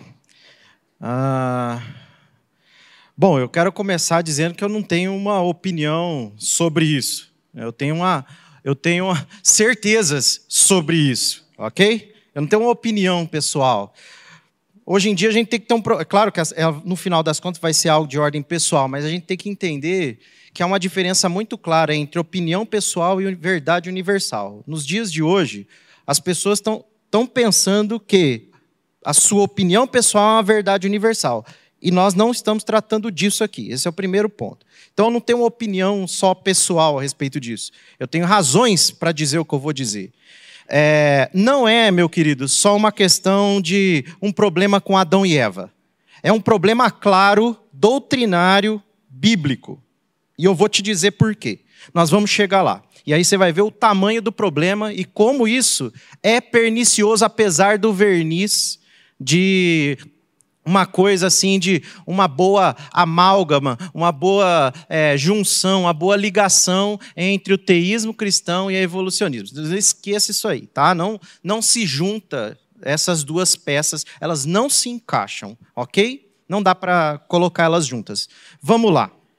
É, eles vão falar, né, esse pessoal vai ter que dizer, ter que afirmar, que o texto de Gênesis é um texto poético. Todos os bons teólogos que estudam o texto de Gênesis vão dizer que o texto, a primeira coisa que você aprende quando você vai interpretar um texto, as regras de hermenêutica, vão apontar para o texto de Gênesis como um texto. A, a, o gênero literário dele precisa ser descoberto. O gênero literário de Gênesis é narrativo. Não tem nada de poético, não tem verbos ali, não tem construções orais ali que apontem para um poema, para algo que é alegórico, ok? Não estou dizendo que não possam haver ali analogias ou uh, alusões ou textos que dão essa aparência, mas a ideia no texto não é de ser poético. A ideia é de contar sinteticamente a história da criação e tudo mais. A história da queda, a história do homem e tudo mais. Certo? Certo. Então não é só uma questão da criação do homem que foi literal, segundo o texto. Segundo o texto bíblico, seria poético ou verdadeiro que o homem pecou no, quando caiu lá no capítulo 3 de Gênesis? É literal ou é poético isso? É literal. E nós temos evidências hoje que é literal. Nós estamos aqui diante de, né, todos nós aqui, ou boa parte de nós aqui, rendeu a sua vida a Jesus Cristo. Se o pecado, meu irmão, foi só poético, analógico, foi só um símbolo, para que o Cristo veio? Morrer na cruz por um pecado que não existiu é só simbólico. Pelo amor de Deus, aonde nós vamos parar com isso? Então não tenho uma opinião pessoal sobre isso. Eu tenho certezas sobre isso. Eu tenho certezas sobre isso. Essa é a razão pela qual nós estamos aqui. Nós precisamos entender isso claramente. O evoteísmo, e aqui, entendo o que eu vou falar para vocês, entendo o que eu vou falar para vocês. Ele destrói destrói a ideia, eu vou, eu vou falar isso para vocês amanhã, destrói a ideia da criação de Deus por meio de processos. Deus usa processos. Meu querido, se você não tem uma origem em Deus, você sabe para onde você está indo? Você não sabe de onde você veio, você está indo para onde? Você está indo para onde? Perde o sentido. Você consegue fazer alguma medida, desde que você não tenha um ponto de origem? Mede para mim 30 centímetros sem ter um ponto de origem para começar essa medida. Você não consegue. Pelo amor de Deus, vamos usar a lógica, vamos usar as, as regras que a gente já conhece de interpretação de texto, de boa exegese, de uma boa teologia e filosofia aplicada no texto, e isso tem implicações também científicas. Quem disse que é, é, teorias científicas não têm implicações filosóficas e teológicas? Claro que tem. Misturar isso não existe para o cristão. Pelo menos para aquele que está interessado em ser cristão e conhecer o Senhor, prosseguir em conhecê-lo. A palavra de Deus fala o quê? Meu povo perece por falta de conhecimento. Nós não podemos perecer por isso. Ignorância, meus irmãos, não é, não é uma bênção, não. Nós somos chamados a conhecer as coisas. Então não é só uma questão de Adão e Eva. É o pecado que torna-se poético. Não é simbólico esse negócio. Então a queda também é simbólica. Então todos os desdobramentos também são simbólicos.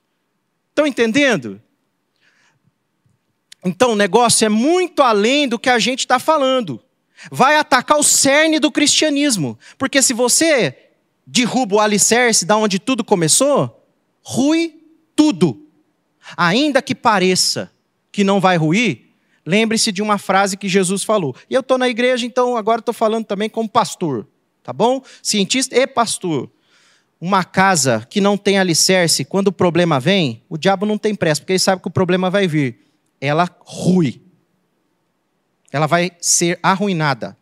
Então a gente tem que pôr o alicerce desde a origem da palavra de Deus, lá no começo, porque ela vai alicerçando todos os desdobramentos históricos que vão acontecer posteriormente até nós aqui. Estão entendendo? Então eu não tenho uma opinião pessoal para te dar. Eu tenho uma verdade para te declarar e testemunhar, no nome de Jesus. Algo interessante também que a gente pode estar lembrando é como Deus trabalha, né? A partir do momento que a gente fala que Deus ele utilizou de uma metodologia como a evolução para que fosse feito, né, fosse criado o homem, ele, a gente está afirmando que Deus ele usou da morte para criar a vida. Por quê? É, porque se você for pegar a teoria da evolução, ela afirma lá no início, numa sopa escaldante, através de reações aleatórias, um microorganismo foi mutacionando, aí foi gerando gerações, mutações, mutações, mutações, mutações, mutações, e quantas gerações foram morrendo até chegar num ser complexo como eu e você, né? E então nós estamos afirmando que nós não somos criação especial de Deus. Nós estamos afirmando que nós somos todo mundo vem de uma mesma bactéria ali, então uma barata literalmente uma barata vai ter o mesmo valor que você. Literalmente. É a ideia do ancestral comum. Se a gente veio do mesmo ancestral uhum. comum, qual é a diferença entre nós e um rato? Em termos de valor? Absolutamente nada. Não tem. Então nós perdemos aquela questão de sermos criação especial de Deus. Você já imaginou você fazer uma afirmação como essa? Eu falo assim, gente, nós somos cristãos. Nós conhecemos a palavra. A verdade, ela nos libertou um dia. Nós nos rendemos a Cristo, declaramos Ele como nosso Senhor e Salvador. Vemos inúmeros versículos falando como somos filhos de Deus. E de repente eu faço uma afirmação, o qual eu coloco uma barata no mesmo nível que eu, sendo que na, palavra, na própria palavra diz que eu sou imagem e semelhança, que eu recebi o fôlego da vida e me tornei alma vivente. E essa foi a criação especial, a única que ele chega e ele fala isso. Ele, ele, ele explica como que foi. Ele não chega nos outros animais e começa a falar assim, não, porque aquele ali foi assim, assim. assim. Não! Ele chega para todas as criações, tudo, tudo, certinho. Chega no ser humano, ele. Esse aqui é especial.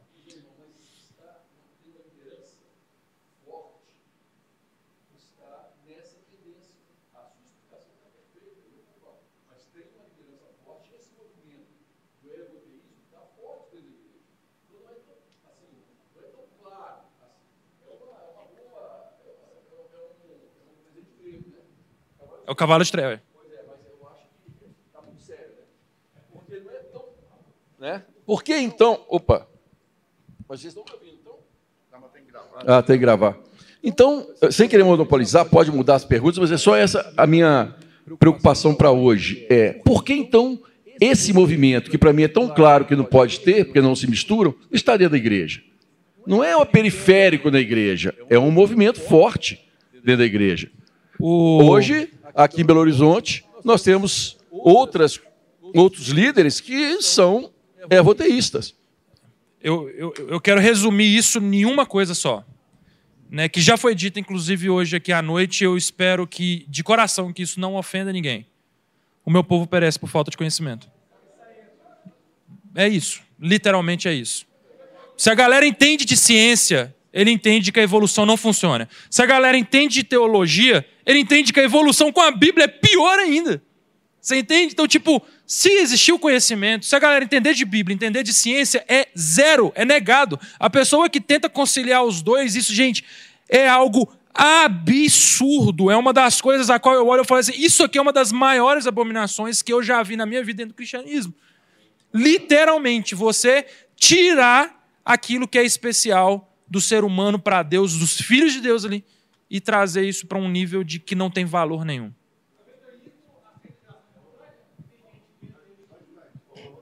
É, deixa só.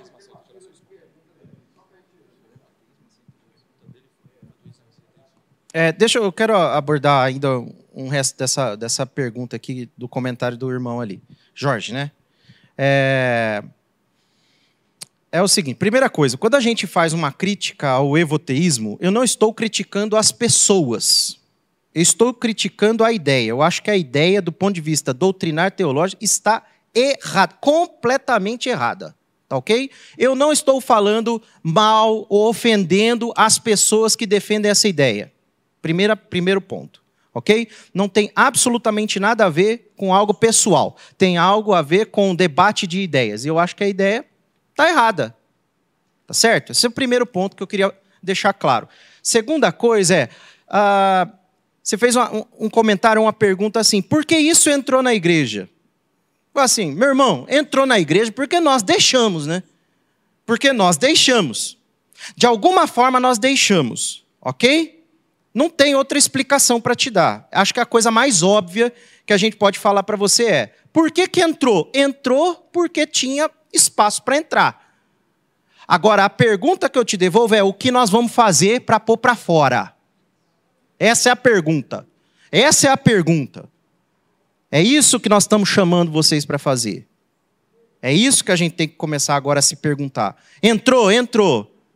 Então, não é falar das pessoas. Não estou falando de colocar as pessoas para fora aqui. Não estou falando de pessoas. Eu estou falando da ideia. Não existe nada mais perigoso para o evangelho do que ideias. Ideias. É isso que a gente tem que combater. Uma, uma última coisa, né? Uma, mais uma pontuação. O que, que seria que. O que é mais fácil? Você pegar uma teoria já aceita pela sociedade, ensinada, enraizada, com as suas raízes extremamente profundas, tida quase como uma lei, literalmente, e você pegar isso e arrumar um contorcionismo bíblico para isso ser aceito dentro da igreja, ou você acha mais difícil você é, ir contra todo o sistema, defender a Bíblia como ela é, falar não, isso aqui, ó, isso aqui, cara, isso é literal. Não, olha só, a ciência ela está equivocada. Não, a gente vê problemas sérios aqui dentro da Bíblia, vê problemas sérios aqui dentro da ciência.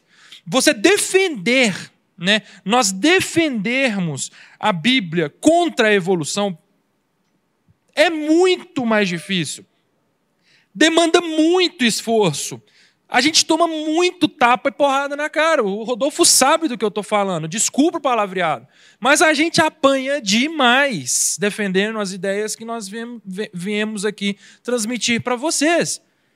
Então tem muitas igrejas, isso é do, é do ser humano isso, querer optar pelos caminhos mais fáceis. Então tem muitas igrejas que não querem ter esse, esse, essa grande dificuldade de batalhar, porque você está declarando literalmente uma batalha ali, uma, uma guerra ali contra a ciência, contra tudo. Né, quando você levanta uma bandeira dessa. Então acredito que tem muito essa questão também de um escandalizar, talvez, poderíamos colocar assim. Nossa, aquela igreja lá, ela fala que a evolução está errada, e já um, né? E aí? Agora, né, quando você vira e fala assim, não, aquela igreja lá, ela, ela acredita na evolução, ela fala lá que tudo tá, funciona do jeito que, que é ensinado, certinho, bonitinho, mas Deus guiou, então até aí, ó, legal, tudo bem, entendeu? Então eu acho que também tem um peso desse lado também, do que seria mais fácil, né? É, acho que a gente pode passar agora. Podemos passar então para a próxima pergunta. Boa noite, gente. É, eu tenho uma dúvida com relação a.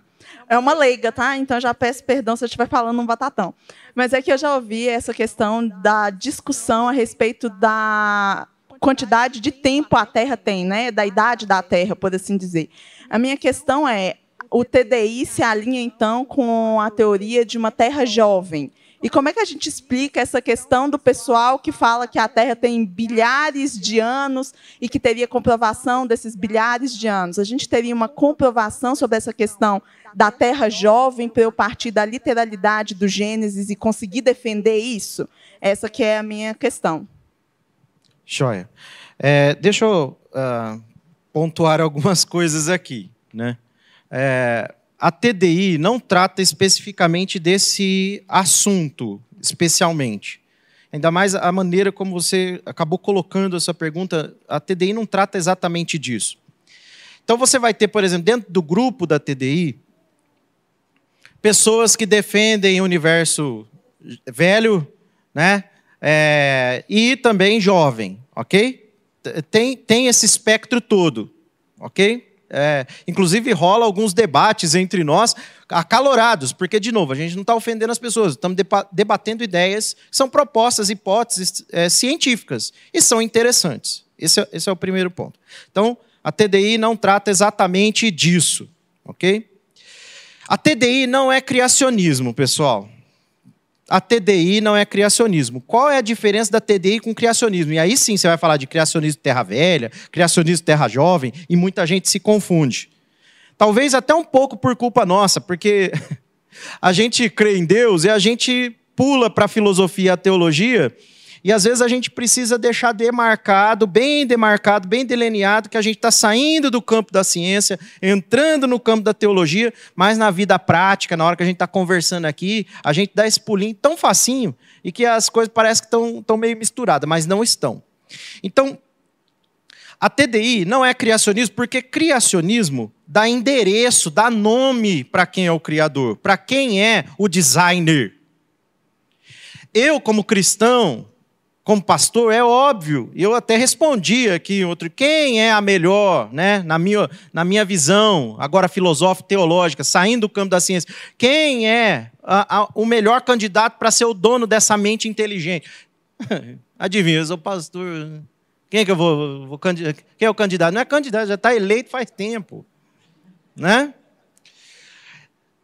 Então, uh, a gente precisa entender que a diferença entre TDI e criacionismo, e aí sim vai ter o criacionismo terra velha, terra jovem, etc., e a discussão é importante. A diferença é a TDI, metodologicamente, para permanecer como uma teoria científica, ela precisa obedecer o método científico. E, pelo método científico, eu não consigo comprovar o dono, o, o, o nome, né? É, de quem é o dono dessa mente inteligente. Eu não consigo. Eu não consigo. O criacionismo, os criacionismos que existem, já falam diretamente. Falam, é, é, Deus, é isso, é isso, é aquilo. Já fa... ah, exato. Então, com isso que eu estou falando, eu só estou delimitando aqui os assuntos para ficar claro para vocês que, como TDIsta, defensor da teoria do design inteligente, a gente tem um limite no qual a TDI pode chegar. Ok? O limite é a metodologia científica e a gente busca uh, detectar, através dos fenômenos que a gente observa, né, uh, a gente detectar o quê? Sinais, evidências de que uma mente inteligente atuou naquela, naquele fenômeno. É disso que se trata. Só que, vamos lá, deixa eu dar um exemplo para você, para todos vocês. Vocês estão vendo esse celular aqui? Uma mente inteligente fabricou ele. Vocês têm certeza disso ou não? Tem. Vocês sabem o nome do rapaz que fez? Ah, então, do ponto de vista é, científico, é isso que a gente pode analisar. Eu estou analisando o fenômeno, estou analisando aqui ó, o, o objeto, e eu consigo chegar até a resposta de que é muito, muito, muito mais provável que isso aqui foi feito por uma mente inteligente do que por milhões de anos e tal, aquela conversa que é a outra proposta. Tudo bem? Mas eu não consigo dizer o nome da pessoa que fez isso aqui. A ciência, a ciência da TDI para aí. Agora, de novo, voltando à conversa, nós não somos só cientistas, né? Somos seres humanos, também temos a nossa visão de mundo, a filosofia, a teologia, e tudo isso compõe maneiras é, legítimas de se obter conhecimento. E se eu cheguei até a conclusão, do ponto de vista científico, se eu cheguei à conclusão de que é muito provável que uma mente inteligente construiu isso aqui, será que eu posso agora, de outra maneira, descobrir, usando outras ferramentas, outros métodos de pensamento, de raciocínio, chegar à resposta de que quem pode ser o melhor candidato a ser o dono né, dessa, dessa criação literal, que pôs a mão e fez? Será que sim? Por que não usar teologia e filosofia então? É disso que se trata, tá bom? Então a TDI não vai falar a respeito de se terra velha, se terra jovem, etc. Cada um de nós lá tem os seus posicionamentos, mas a gente não trata especificamente disso, tá bom? Porque há esses limites. Só um, uma pontuação só. Sempre que tiver dúvida sobre TDI, pode colocar uma definição na TDI de detecção de inteligência. Se você colocar essa definição na sua cabeça, detecção de inteligência, o resto todo já a resposta já vem do que, que a TDI ela se limita. Então ela não vai discutir como, não vai discutir. Se passou pouco tempo, se passou, se passou muito, se passou pouco, o que, que se importa você detectar a inteligência? Dentro da TDI não se discute isso. Até mesmo porque o presidente hoje, né, lá nos Estados Unidos, que é o Stephen Meyer, um dos, um dos maiores nomes, ele é universo antigo, ele é tudo antigo, entendeu? Já que no Brasil, por exemplo, nós já temos a opinião do, do nosso presidente aqui, que é o Marcos, que já é tudo jovem, né? Mas isso são opiniões o quê? Pessoais, tá? Até científicas, mas que saem do campo da ciência da TDI. Da TDI, né? A gente também tem as nossas opiniões, até temos palestras sobre isso, né? Mas aí já vai para o lado que não está envolvido na TDI. Boa noite. É, a minha pergunta é muito parecida com a da irmã, desculpe insistir um pouco nesse tema ainda, mas é que a gente pode pensar também sobre o campo da geologia, porque vocês abordaram uma, a biologia, né? Mas sobre o campo da, da geologia ou da astrofísica, também há necessidade de um design inteligente para que essas coisas existam, porque a mesma aleatoriedade que se diz na evolução também se diz no Big Bang, que formou tudo isso e aí chegou ao ponto de ter um planeta com condições matematicamente impossíveis de, de existir, a chance realmente, a sorte de se ter um planeta nesse sistema solar, nessa galáxia que permita haver vida aqui, é, é também é uma chance remota, impossível. É, então, por que não? É, estudar no TDI o design também, inteligência, essa mente por trás da criação disso, não só da, na, na biologia, mas também na geologia e na astrofísica. A, a, TDI ela estuda tá, as partes de astrofísica, por exemplo, do universo, tá? Ela vai para todas essas áreas também. Mas a partir do momento que a TDI ela começa a discutir criação, ela deixa de ser ciência. É esse que é o problema. Então, se a gente quer se manter dentro de ciência, a gente fica na detecção de inteligência.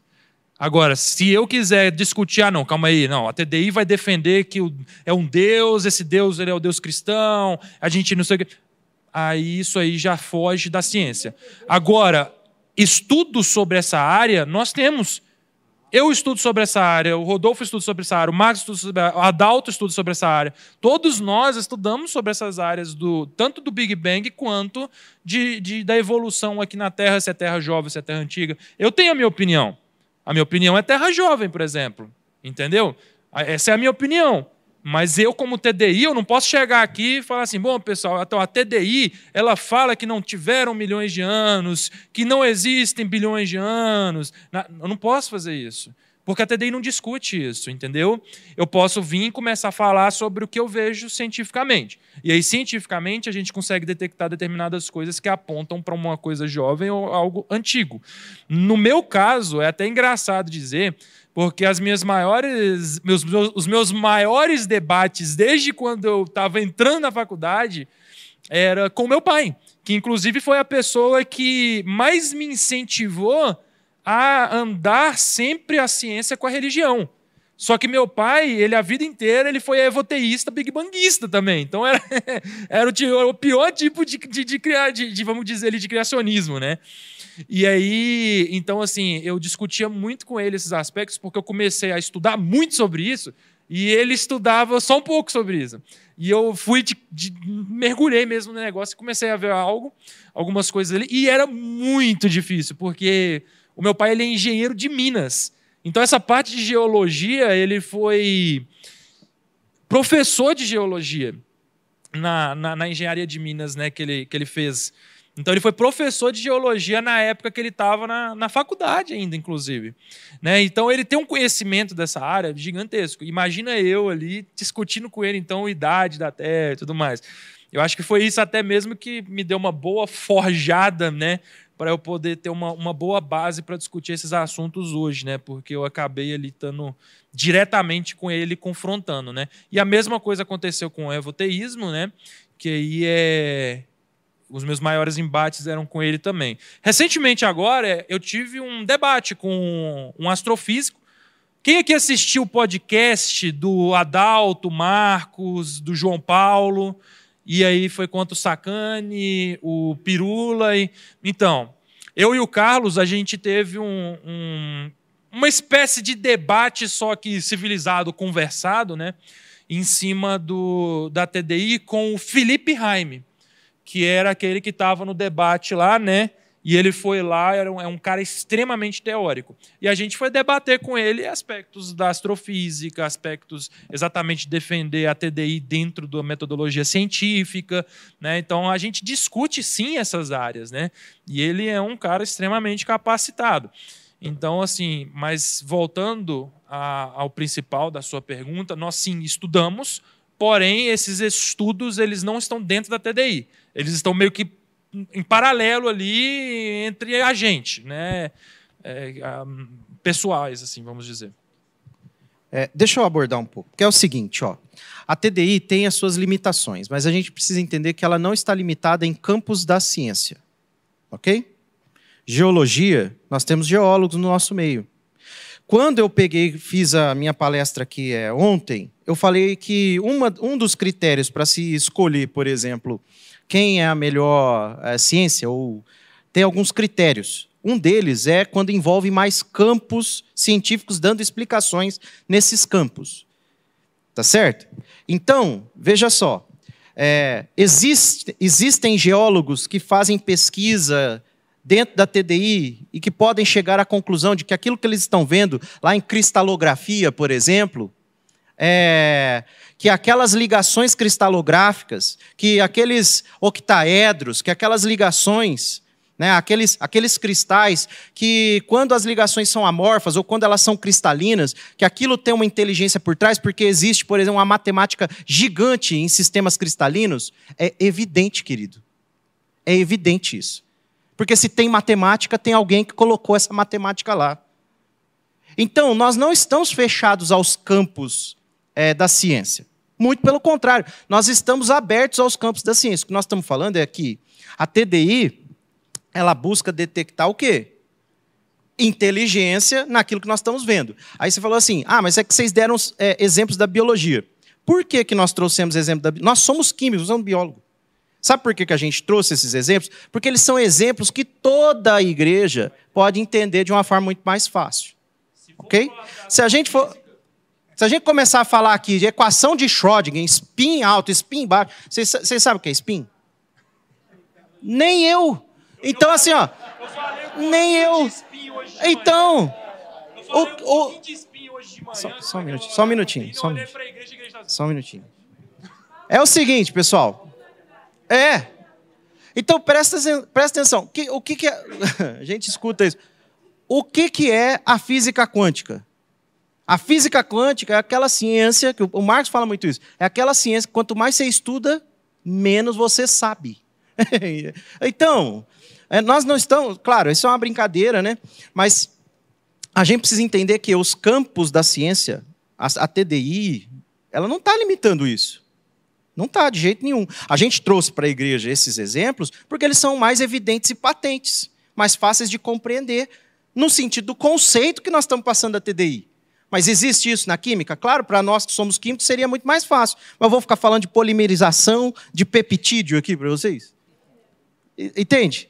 Então foi só uma questão de escolha por causa do público que nós estamos aqui. Quando nós estamos num congresso, aí nós vamos falar de matemática. Eu falei um pouquinho de, de combinação aqui, pô, você já assustou? Você imagina se você põe uma equação de Schrödinger aí na frente? Que ninguém sabe também. Eu falo, você olha aqui e fala, meu Deus, que isso? Está entendendo? Então não é isso. Né? Não estamos limitando os campos. A gente tem outros exemplos para dar, muitos exemplos para dar. E tem muito material para você é, é, olhar tudo isso: bioquímica, química, geologia, astrofísica, física e por aí vai. A gente só trouxe para vocês aquilo que a gente acreditou ser mais é, palatável, mais acessível para ajudar na compreensão, tá bom? Qual é, pastor? Ah, pois, é, sim. É porque tem uma fila. Qual é, pastor? Boa noite, tudo bem? Oi, tudo Vou bem. te fazer uma pergunta meio ignorante, mas é porque eu estou inserido no meio do entretenimento secular. Né? Vocês têm algum projeto de capacitação para popularizar até a linguagem para chegar nessa galera? Boa pergunta. Porque assim, É, eu acho importante para a juventude. Desculpa te cortar, te cortei. Porque eu acho importante, é, eu entendi tudo. Mas, por exemplo, eu vou traduzir isso para uma outra galera. Entendeu? E aí, às vezes, alguns termos fica completamente inalcançável para a juventude da igreja. Tipo, eu acho super interessante. Entendeu? É isso. Entendi. Você fala de é, como se a gente simplificasse a linguagem, né? A gente tem materiais prontos com uma linguagem bem mais simples, especialmente assim para é, pré-adolescentes e adolescentes. Tem material para isso, tá? Até para crianças, inclusive. Só que é claro que a gente simplifica muito o tema, que não é um tema tão simples assim. A gente corre o risco de, quando a gente simplifica um assunto, a gente perder, perder um pouco a, a, a, a essência, exatamente. Então, às vezes, a gente generaliza bastante. Mas a gente precisa entender que, desde a idade infantil até a idade adulta, a gente tem que partir das coisas mais fundamentais, mais básicas, mais simples, para que a gente vá, aos poucos, introduzindo aquilo que, na verdade, é do mesmo assunto, mas explicando com mais detalhes aquilo que a gente não podia explicar quando eles não tinham ainda a condição cognitiva para compreender aquela linguagem. Então, sim, a gente tem materiais para isso, tem planos para isso, mas a gente pode expandir muito nisso ainda, tá bom? Então, é isso. E, boa noite. É, boa noite. Eu só queria deixar registrado aí, se você pudesse explicar para a gente a dificuldade que a TDI tem com relação ao meio acadêmico, que é monopolizado, de produzir. E quando chega a querer produzir, é barrado, porque tem um sistema que não deixa produzir. É, bom, e- e- essa questão é uma questão muito, muito séria, né? Muitas pessoas, as maiores acusações delas quando estão discutindo contra a TDI, em debates principalmente, são as acusações do seguinte: ah, cadê os artigos? Cadê as publicações de artigo? Cadê os artigos, artigos, artigos? E fica martelando nisso. Bom, existe um problema muito claro dentro de publicações de artigos, materiais, né, e etc. Para você publicar um artigo, ele tem que passar por uma banca avaliadora, onde eles vão avaliar o seu material e eles vão falar sim ou não para ele e vão pedir alterações. Qualquer artigo em revistas dessas famosas que vocês conhecerem, né, a grande maioria esmagadora delas, que você coloca qualquer palavra relacionada a algo que, rem- que, que dê um direcionamento ali, a entender que foi um projeto, eles cancelam. Eles não aceitam. Eles cancelam. Né, teve um, um chinês, né, se não me engano, foi um chinês que publicou um artigo sobre a complexidade do pulso. Você ficou sabendo desse caso? So- sobre a complexidade do pulso, e ele já era um, um médico renomado, com outros artigos publicados em revistas famosas. E nessa complexidade que ele colocou no pulso, ele colocou uma frase que foi: só poderia advir de, uma, de, de um projeto. Né? E quando ele colocou isso, ele recebeu uma crítica de volta extremamente complexa. Ele tentou batalhar contra, é extremamente forte, né? Ele tentou batalhar contra isso e esse, essa iniciativa de forçar a barra para que fosse aceito do jeito que estivesse, evidenciando que foi necessário um projeto, por exemplo, é exatamente o que aconteceu foi o cancelamento desse senhor. Ele não, ele teve basicamente o nome dele colocado numa blacklist. Né? Então, hoje nós temos esse problema de não conseguirmos é, publicar artigos, não porque não temos é, argumentações científicas, não porque não temos material, não porque não temos o conhecimento ali para poder colocar uma boa pesquisa, um bom tema, mas sim porque nós apontamos com aquelas evidências cálculos que evidenciam que é impossível uma aleatoriedade. A partir do momento que uma revista naturalista, igual todas elas são, com exceções de revistas realmente voltadas para uma teologia, mas que são pouco valorizadas, e aí se você chega num debate e fala, não, nós temos, porque realmente temos. Temos muitos artigos da TDI que são publicados, mas são em revistas que têm um confessional, tem um lado ali que que está né, para o lado da, da religião e etc. E aí essas revistas aceitam, e quando você vai colocar isso né, em, em tese, ali, vamos dizer, como prova, eles não consideram essas revistas. Então a gente fica numa sinuca de bico, né? Não tem para onde correr.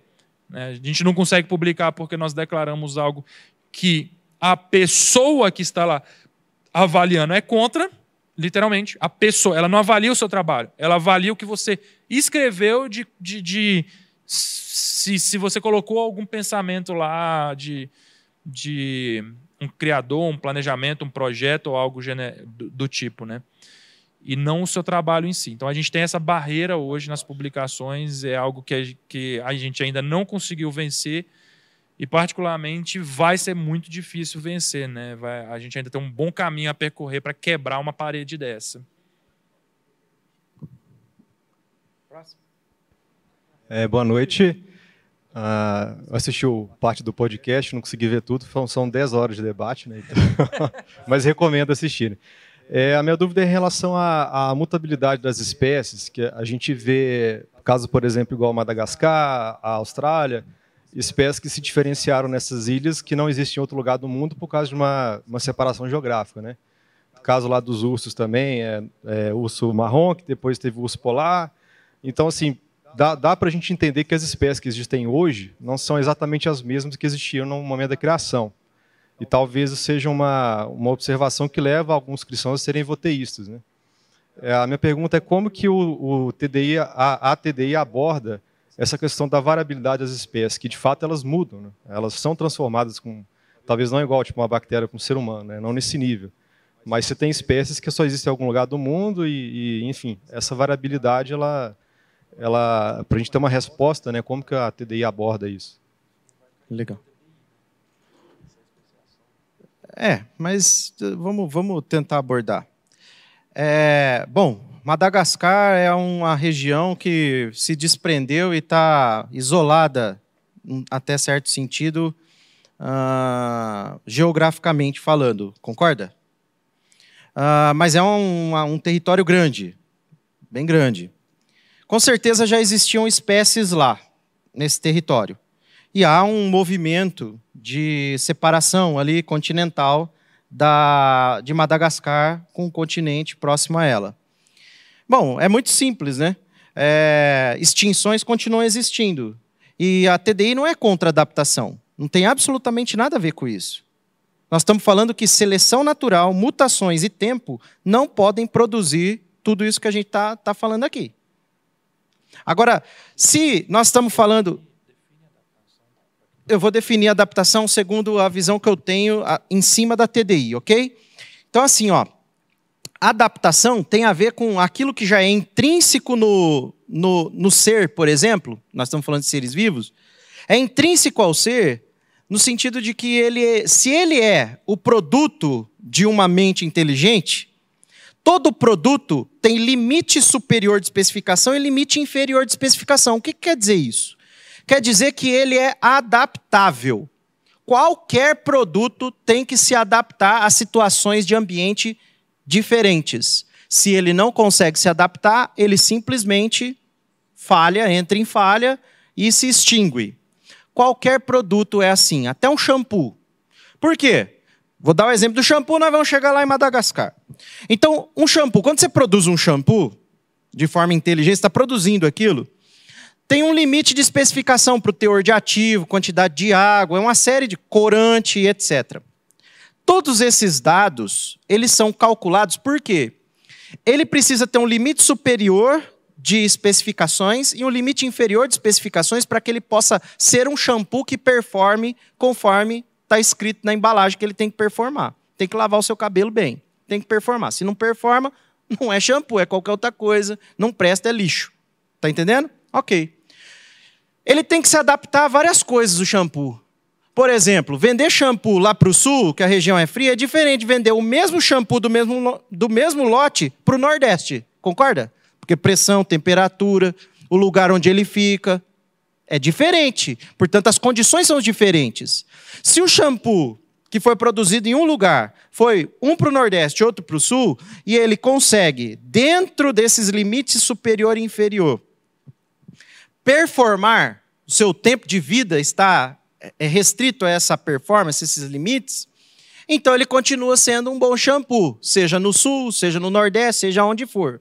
Concorda? Isso também funciona com a gente. Também tem desvios de temperatura entre dia e noite, entre estações qualquer uh, ser vivo também está sujeito a variações do espaço ao seu redor, do ambiente, concorda? Ok. Então você imagina que aqueles animais estão ali num território que vai se afastar do, do espaço continental, não tem um acesso fácil. Aliás, eles não têm acesso. Então isola-se um grupo de animais. Aqueles grupos de animais que conseguem perdurar ou permanecer ali porque se adaptam ali, sobrevivem e perduram. Talvez em outro espaço, aqueles mesmos tipos de animais não se adaptem. Existem outros predadores, existem outros animais ali, outra vegetação, enfim, outra topografia, ele não consegue se adaptar e eles desaparecem. E aí a gente vai lá para Madagascar e fala assim: uau, tem evolução. Porque aqui a gente encontra animais que são muito próprios só de Madagascar. Mas quem falou que não existem certos tipos de animais que só sobrevivem de forma endêmica em certos territórios. A gente vê isso o tempo todo. Existem animais que, olha só, tem uma, tem uma flor, se não me falha a memória, na Amazônia, que ela, ela tem um cânulo aonde, é, aonde fica o néctar dela super comprido. Segundo a TDI, a gente poderia fazer uma previsão, porque teorias devem fazer, boas teorias fazem boas previsões, tá? Boas previsões. Qual é a previsão da TDI? Aquela flor precisa ter um polinizador, mas todo polinizador só vai polinizar porque ele vai buscar algo na flor, que é o quê? O néctar. Só que o néctar está dentro daquela cânula longa. É possível então prever que deve existir algum animal que consiga ter um probóscide, ter algum membro que vá até lá. É possível prever isso, porque essa flor está para todo lado lá. Só que ninguém nunca tinha visto. E aí começaram a colocar câmeras e gravaram à noite com luz infravermelha. Vinha uma mariposa que tinha uma probóscide toda enroladinha. Quando ela chegava perto da flor, ela começava a desenrolar aquela probóscide é muito maior do que o corpo dela e ela introduzia, e aquele animal era o único animal que conseguia fazer aquela polinização e conseguia acessar. Aquelas flores só estão naquele ambiente endêmico porque aquele animal está lá, porque senão não polinizaria.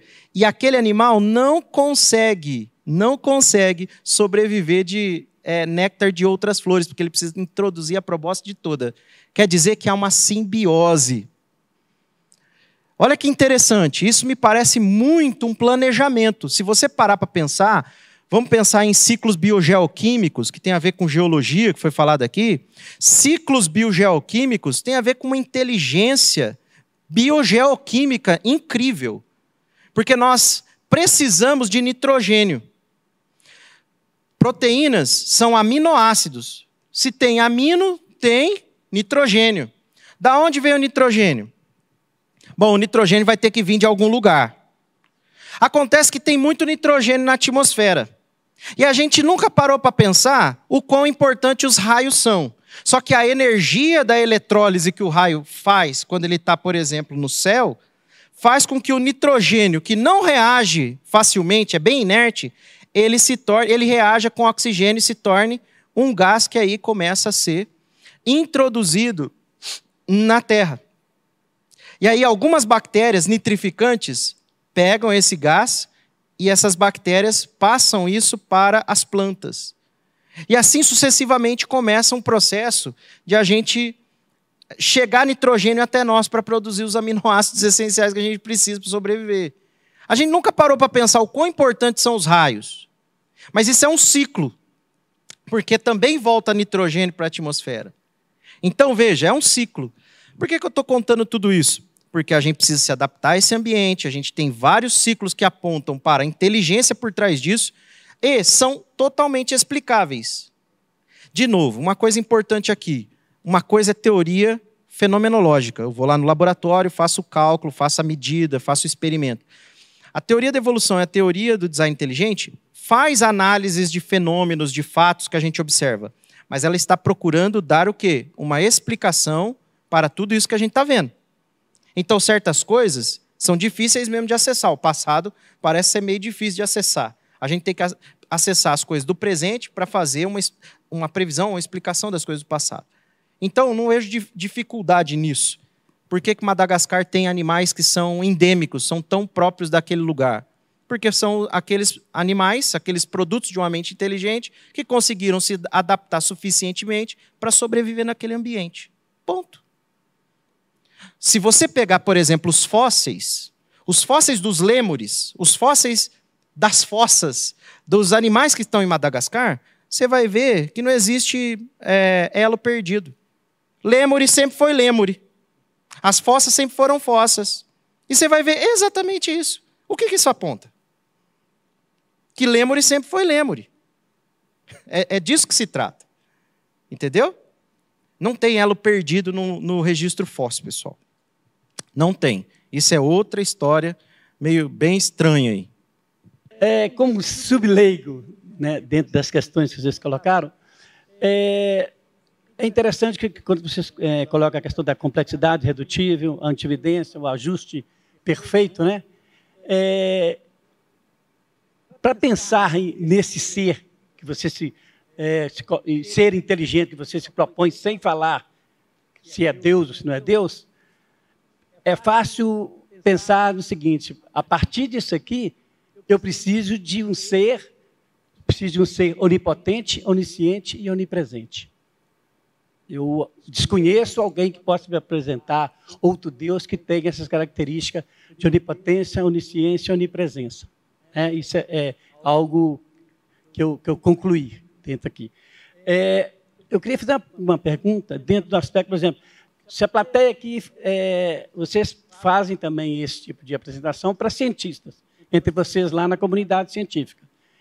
Como que é a reação deles, partindo do princípio que vocês colocam todas essas situações aí de maneira científica e refutável? Qual, você me falasse exatamente sobre esse aspecto. Como que é a reação do cientista quando vocês colocam isso? Tá, só para entender. No caso, quando a gente propõe a teoria do design inteligente para pessoas que são cientistas, mas vamos colocar hum. que eles não possuem uma fé, por exemplo, né? Isso. É... Porque, fica, porque fica interrogação desse ser sim, inteligente. Sim, sim, é, sim, correto? sim. É, é, assim, quando a gente se limita a, ao design inteligente, né? Que é o, o, certo, eu vou falar dentro do design inteligente, né? Porque a gente tem como defender o design inteligente, depois tem a, a defesa da nossa opinião, né, que aí vai para aqueles outros, aqueles outros temas mais específicos. Mas quando está dentro do design inteligente, é, eu me sinto um pouco mais seguro, sei me defender bem também quando entro na, na discussão, porque contra evidências você tem que ter uma evidência mais forte, né? Você tem que ter uma resposta mais forte para justificar aquilo que você está apontando. E as evidências que nós temos e nós apontamos são evidências as quais nós sabemos que não tem resposta. E que as possibilidades que existem são possibilidades as quais são extremamente simples e fáceis de serem refutadas. Né? Então, assim, você tem uma resistência, obviamente, né? você tem uma resistência imediata, porque eles não aceitam a possibilidade de existir uma, uma mente inteligente por trás de todas as coisas. Porém, fica naquela questão de a própria pessoa se nega a aceitar, e não aquela questão de a sua argumentação não é forte o suficiente para me, faz, me convencer. É, ela se nega a aceitar. Então, naquele momento, fica literalmente a pessoa, não, não, não pode ser assim, não pode ser assim. E aí você, não, mas é assim, esses dados são pertinentes e tal, tem como. Então a reação deles são meio que de negação mesmo, assim, daquele, da, da, daquela evidência, só que aí fica nesse, nesse aspecto, né? A, a resposta ele não tem. A evidência que nós apontamos está ali, os cálculos também. Então ele literalmente se nega a aceitar e fica por isso. Mas muita, muitos deles, e assim, isso é algo generalizado no meio acadêmico, acho que o Rodolfo pode até falar melhor disso do que eu, porque ele viveu nesse meio muito mais tempo. Mas dentro da academia, né, e aí eu estou falando dentro de universidade mesmo ali, né, é, existe um orgulho e um ego muito alto. Muito alto. Sem falar que o ateísmo em si, você tem pessoas que chegam num ponto do ateísmo realmente porque, por algum motivo ali, ele realmente é ateu e não acredita em nada. Mas a grande maioria dos ateus, eles são militantes. Por quê? Porque existiu algum problema na vida dele que foi mal resolvido, que ele não soube lidar com aquilo e aquilo fez com que ele criasse, vamos colocar entre aspas, uma mágoa contra a possibilidade de um Deus e ele cria uma resistência, uma barreira gigantesca por causa disso. E ele vira praticamente um militante sobre qualquer tipo de possibilidade que haja de opção de Deus. Então, nesses momentos, o mais comum, pelo menos comigo, onde eu conversei com professores, com outros acadêmicos, sobre temas como esses, né, é de um certo momento gerar um atrito muito forte. E a conversa ela saltar do nível científico para um nível pessoal, assim, mais agressivo, entende? Então, até por isso que eu falo com as pessoas do TDI e tudo mais, né, que começam a, a entrar no assunto, você tem uma, né, uma vontade muito grande de já ir para a linha de frente, etc. Mas tem que existir uma sabedoria muito grande para você saber até onde você pode ir dentro de uma discussão. A mesma coisa de uma evangelização.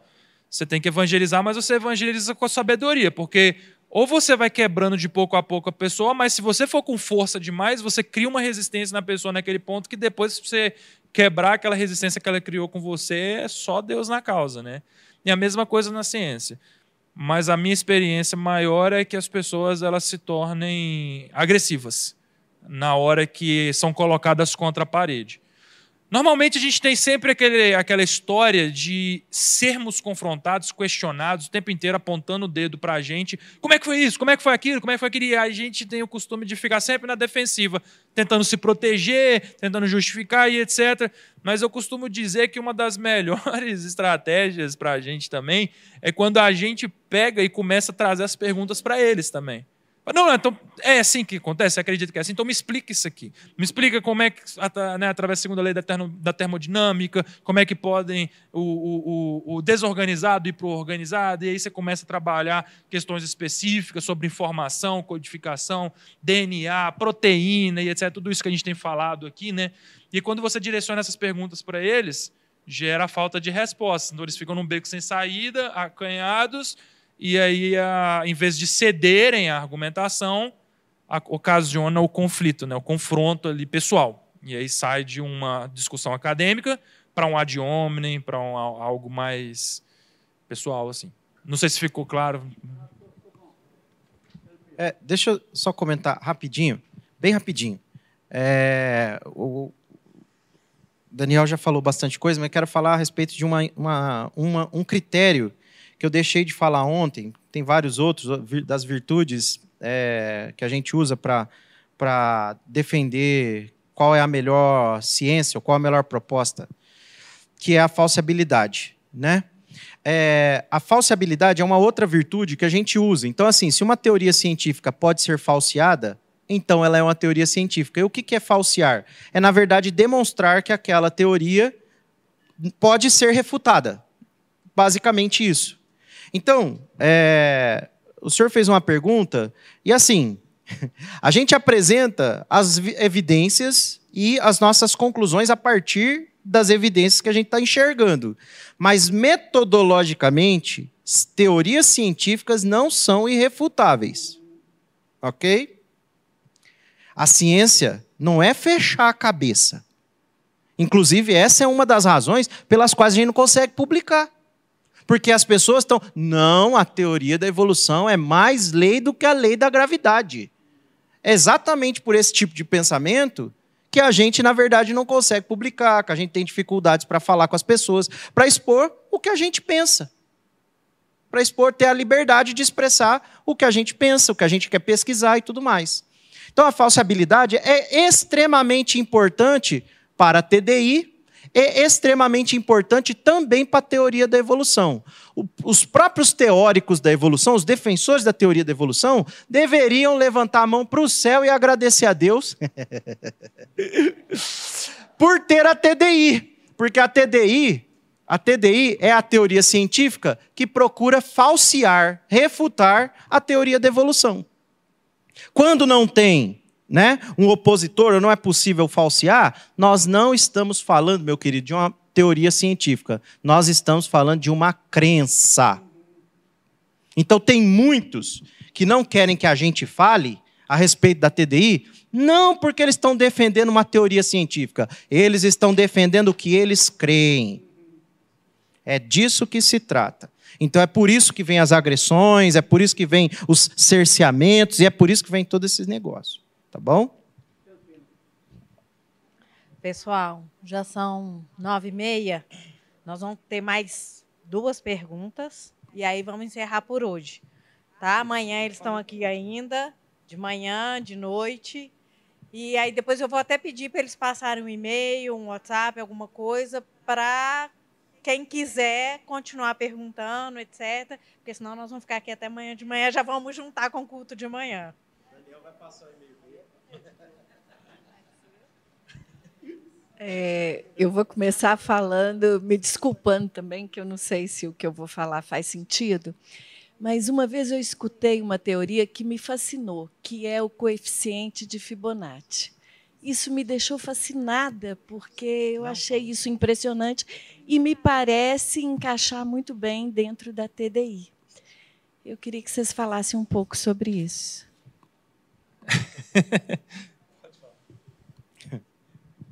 É, todo mundo está a par do que, que é uh, o tal do número áureo, uh, Fibonacci? Todo mundo entende isso? Já ouviram falar? Nautilus, tem vários, o girassol, a colmeia da, das abelhas, enfim, tem um monte de coisa. É, basicamente é Olha, eu vou, eu vou ser muito sincero para você. Eu não sou matemático especialista nisso, tá bom? Mas a gente encontra na, na natureza padrões matemáticos que se repetem em diversos é, momentos ou lugares diferentes diversos momentos e lugares diferentes, né? Então, desde o, a, a, disposição das sementes do girassol, ao, a, a concha, as conchas dos animais é, que vivem, a, o nosso, as proporções, na verdade, né? É, tamanho de braço, etc. Vocês lembram do homem vitruviano lá? Aquilo basicamente é proporções do, da regra de Fibonacci, tá bom? Então são regras de proporção e a gente observa isso em vários ambientes. O que, que eu posso dizer para você? É, quando você começa a enxergar vários padrões matemáticos que se repetem, que se repetem, o que é mais fácil você, o que é mais simples, o que é mais objetivo, o que vai direto ao ponto no, quando a gente começa a pensar, acaso, acaso ou causa não inteligente ou uma causa inteligente proposital. porque seria coincidência demais. Demais. É coincidência demais que a água, por exemplo, tenha 76 propriedades fisicoquímicas que só a água tem. E nós somos seres vivos que dependemos demais da água. É muita sorte, você não acha, não? Então, assim, quando a gente começa a observar, é muito mais fácil você pressupor esses ajustes do universo, da vida, esses padrões, essas proporções, essas razões e proporções que a gente observa. É muito mais, assim, eu acho que racional, mais fácil para a gente entender que alguém foi lá e ajustou isso. Porque é muito improvável que fosse tão bem ajustado assim, a não ser que uma mente inteligente fosse lá e sintonizasse tudo do jeito que a gente encontra. Porque senão, o acaso ia fazer uma proporção de um jeito, outra do outro, outra do outro, outra do outro, mas a gente encontra isso para todos os lados. Então, sim, a gente consegue encontrar nessas equações matemáticas, nessas proporções, inteligência, porque, de novo, uma, o Einstein falou uma coisa, eu não lembro da frase exatamente, talvez alguém aqui se lembre, mas ele fala assim: o que é incompreensível nesse universo é que ele é matematicamente compreensível. Incrível isso. Porque isso pressupõe, se há uma lógica matemática no universo, e nós cremos que há uma lógica matemática no universo, aonde essa lógica matemática do universo, de onde ela apareceu? Ela está ela reside aonde? Ela reside na mente inteligente de algo ou alguém. E nós podemos se conectar com outras mentes e aprender e apreender aquilo através dessa, dessa conexão mental. A gente pensa. A gente consegue se conectar. Aliás, eu estou me conectando com vocês através do que eu estou pensando, falando, vocês pensando, recebendo, decodificando, entendendo e dando a resposta de volta. Então a gente consegue pressupor a partir da matemática, né? É, que há uma mente inteligente que detém essa lógica matemática para que a gente tenha a lógica matemática aqui e aplicar ela, tá bom? Quando você vê esses padrões que se repetem na natureza, né, é, padrões que se repetem várias e várias vezes em locais diferentes, principalmente, né, é, elas direcionam para uma mente inteligente. Foi aquele exemplo que eu dei hoje, de manhã, é, hoje pela manhã, né, daquelas letras todas soltas. Então são letras aleatórias sem sentido nenhum, mas naquela segunda visão a gente já começou a ver uma sequenciamento, A, B, C, D, E, lembra? E isso se repetia constantemente. Quando você vê aquele sequenciamento de um padrão, você já consegue ver que existe algo por trás. E a mesma coisa seria com Fibonacci. Né? Quando você vê isso repetindo em vários locais da natureza, com padrões específicos, aquilo nos direciona a entender que existiu uma mente inteligente por trás daquele cálculo. Nós temos hoje na TDI é, um especialista nessa área. Ele tem palestras específicas sobre as equações ali de Fibonacci. Me, me fugiu o nome dele, aquele rapaz de óculos que é casado com uma mulher que também é dele. Se eu lembrar esse nome, o, o nome desse rapaz, eu. Hã? Não, não. Eu, eu, eu, informo, eu informo a senhora o nome dele. Eu acho que tem palestras dele, inclusive, no. Não. É, ele tem palestras, inclusive, no YouTube, que dá para poder ver. Saulo. É o Saulo. Saulo é o nome Saulo. dele. Saulo Reis. E aí ele tem algumas palestras exatamente dentro dessa área, no, ali no canal da TDI mesmo.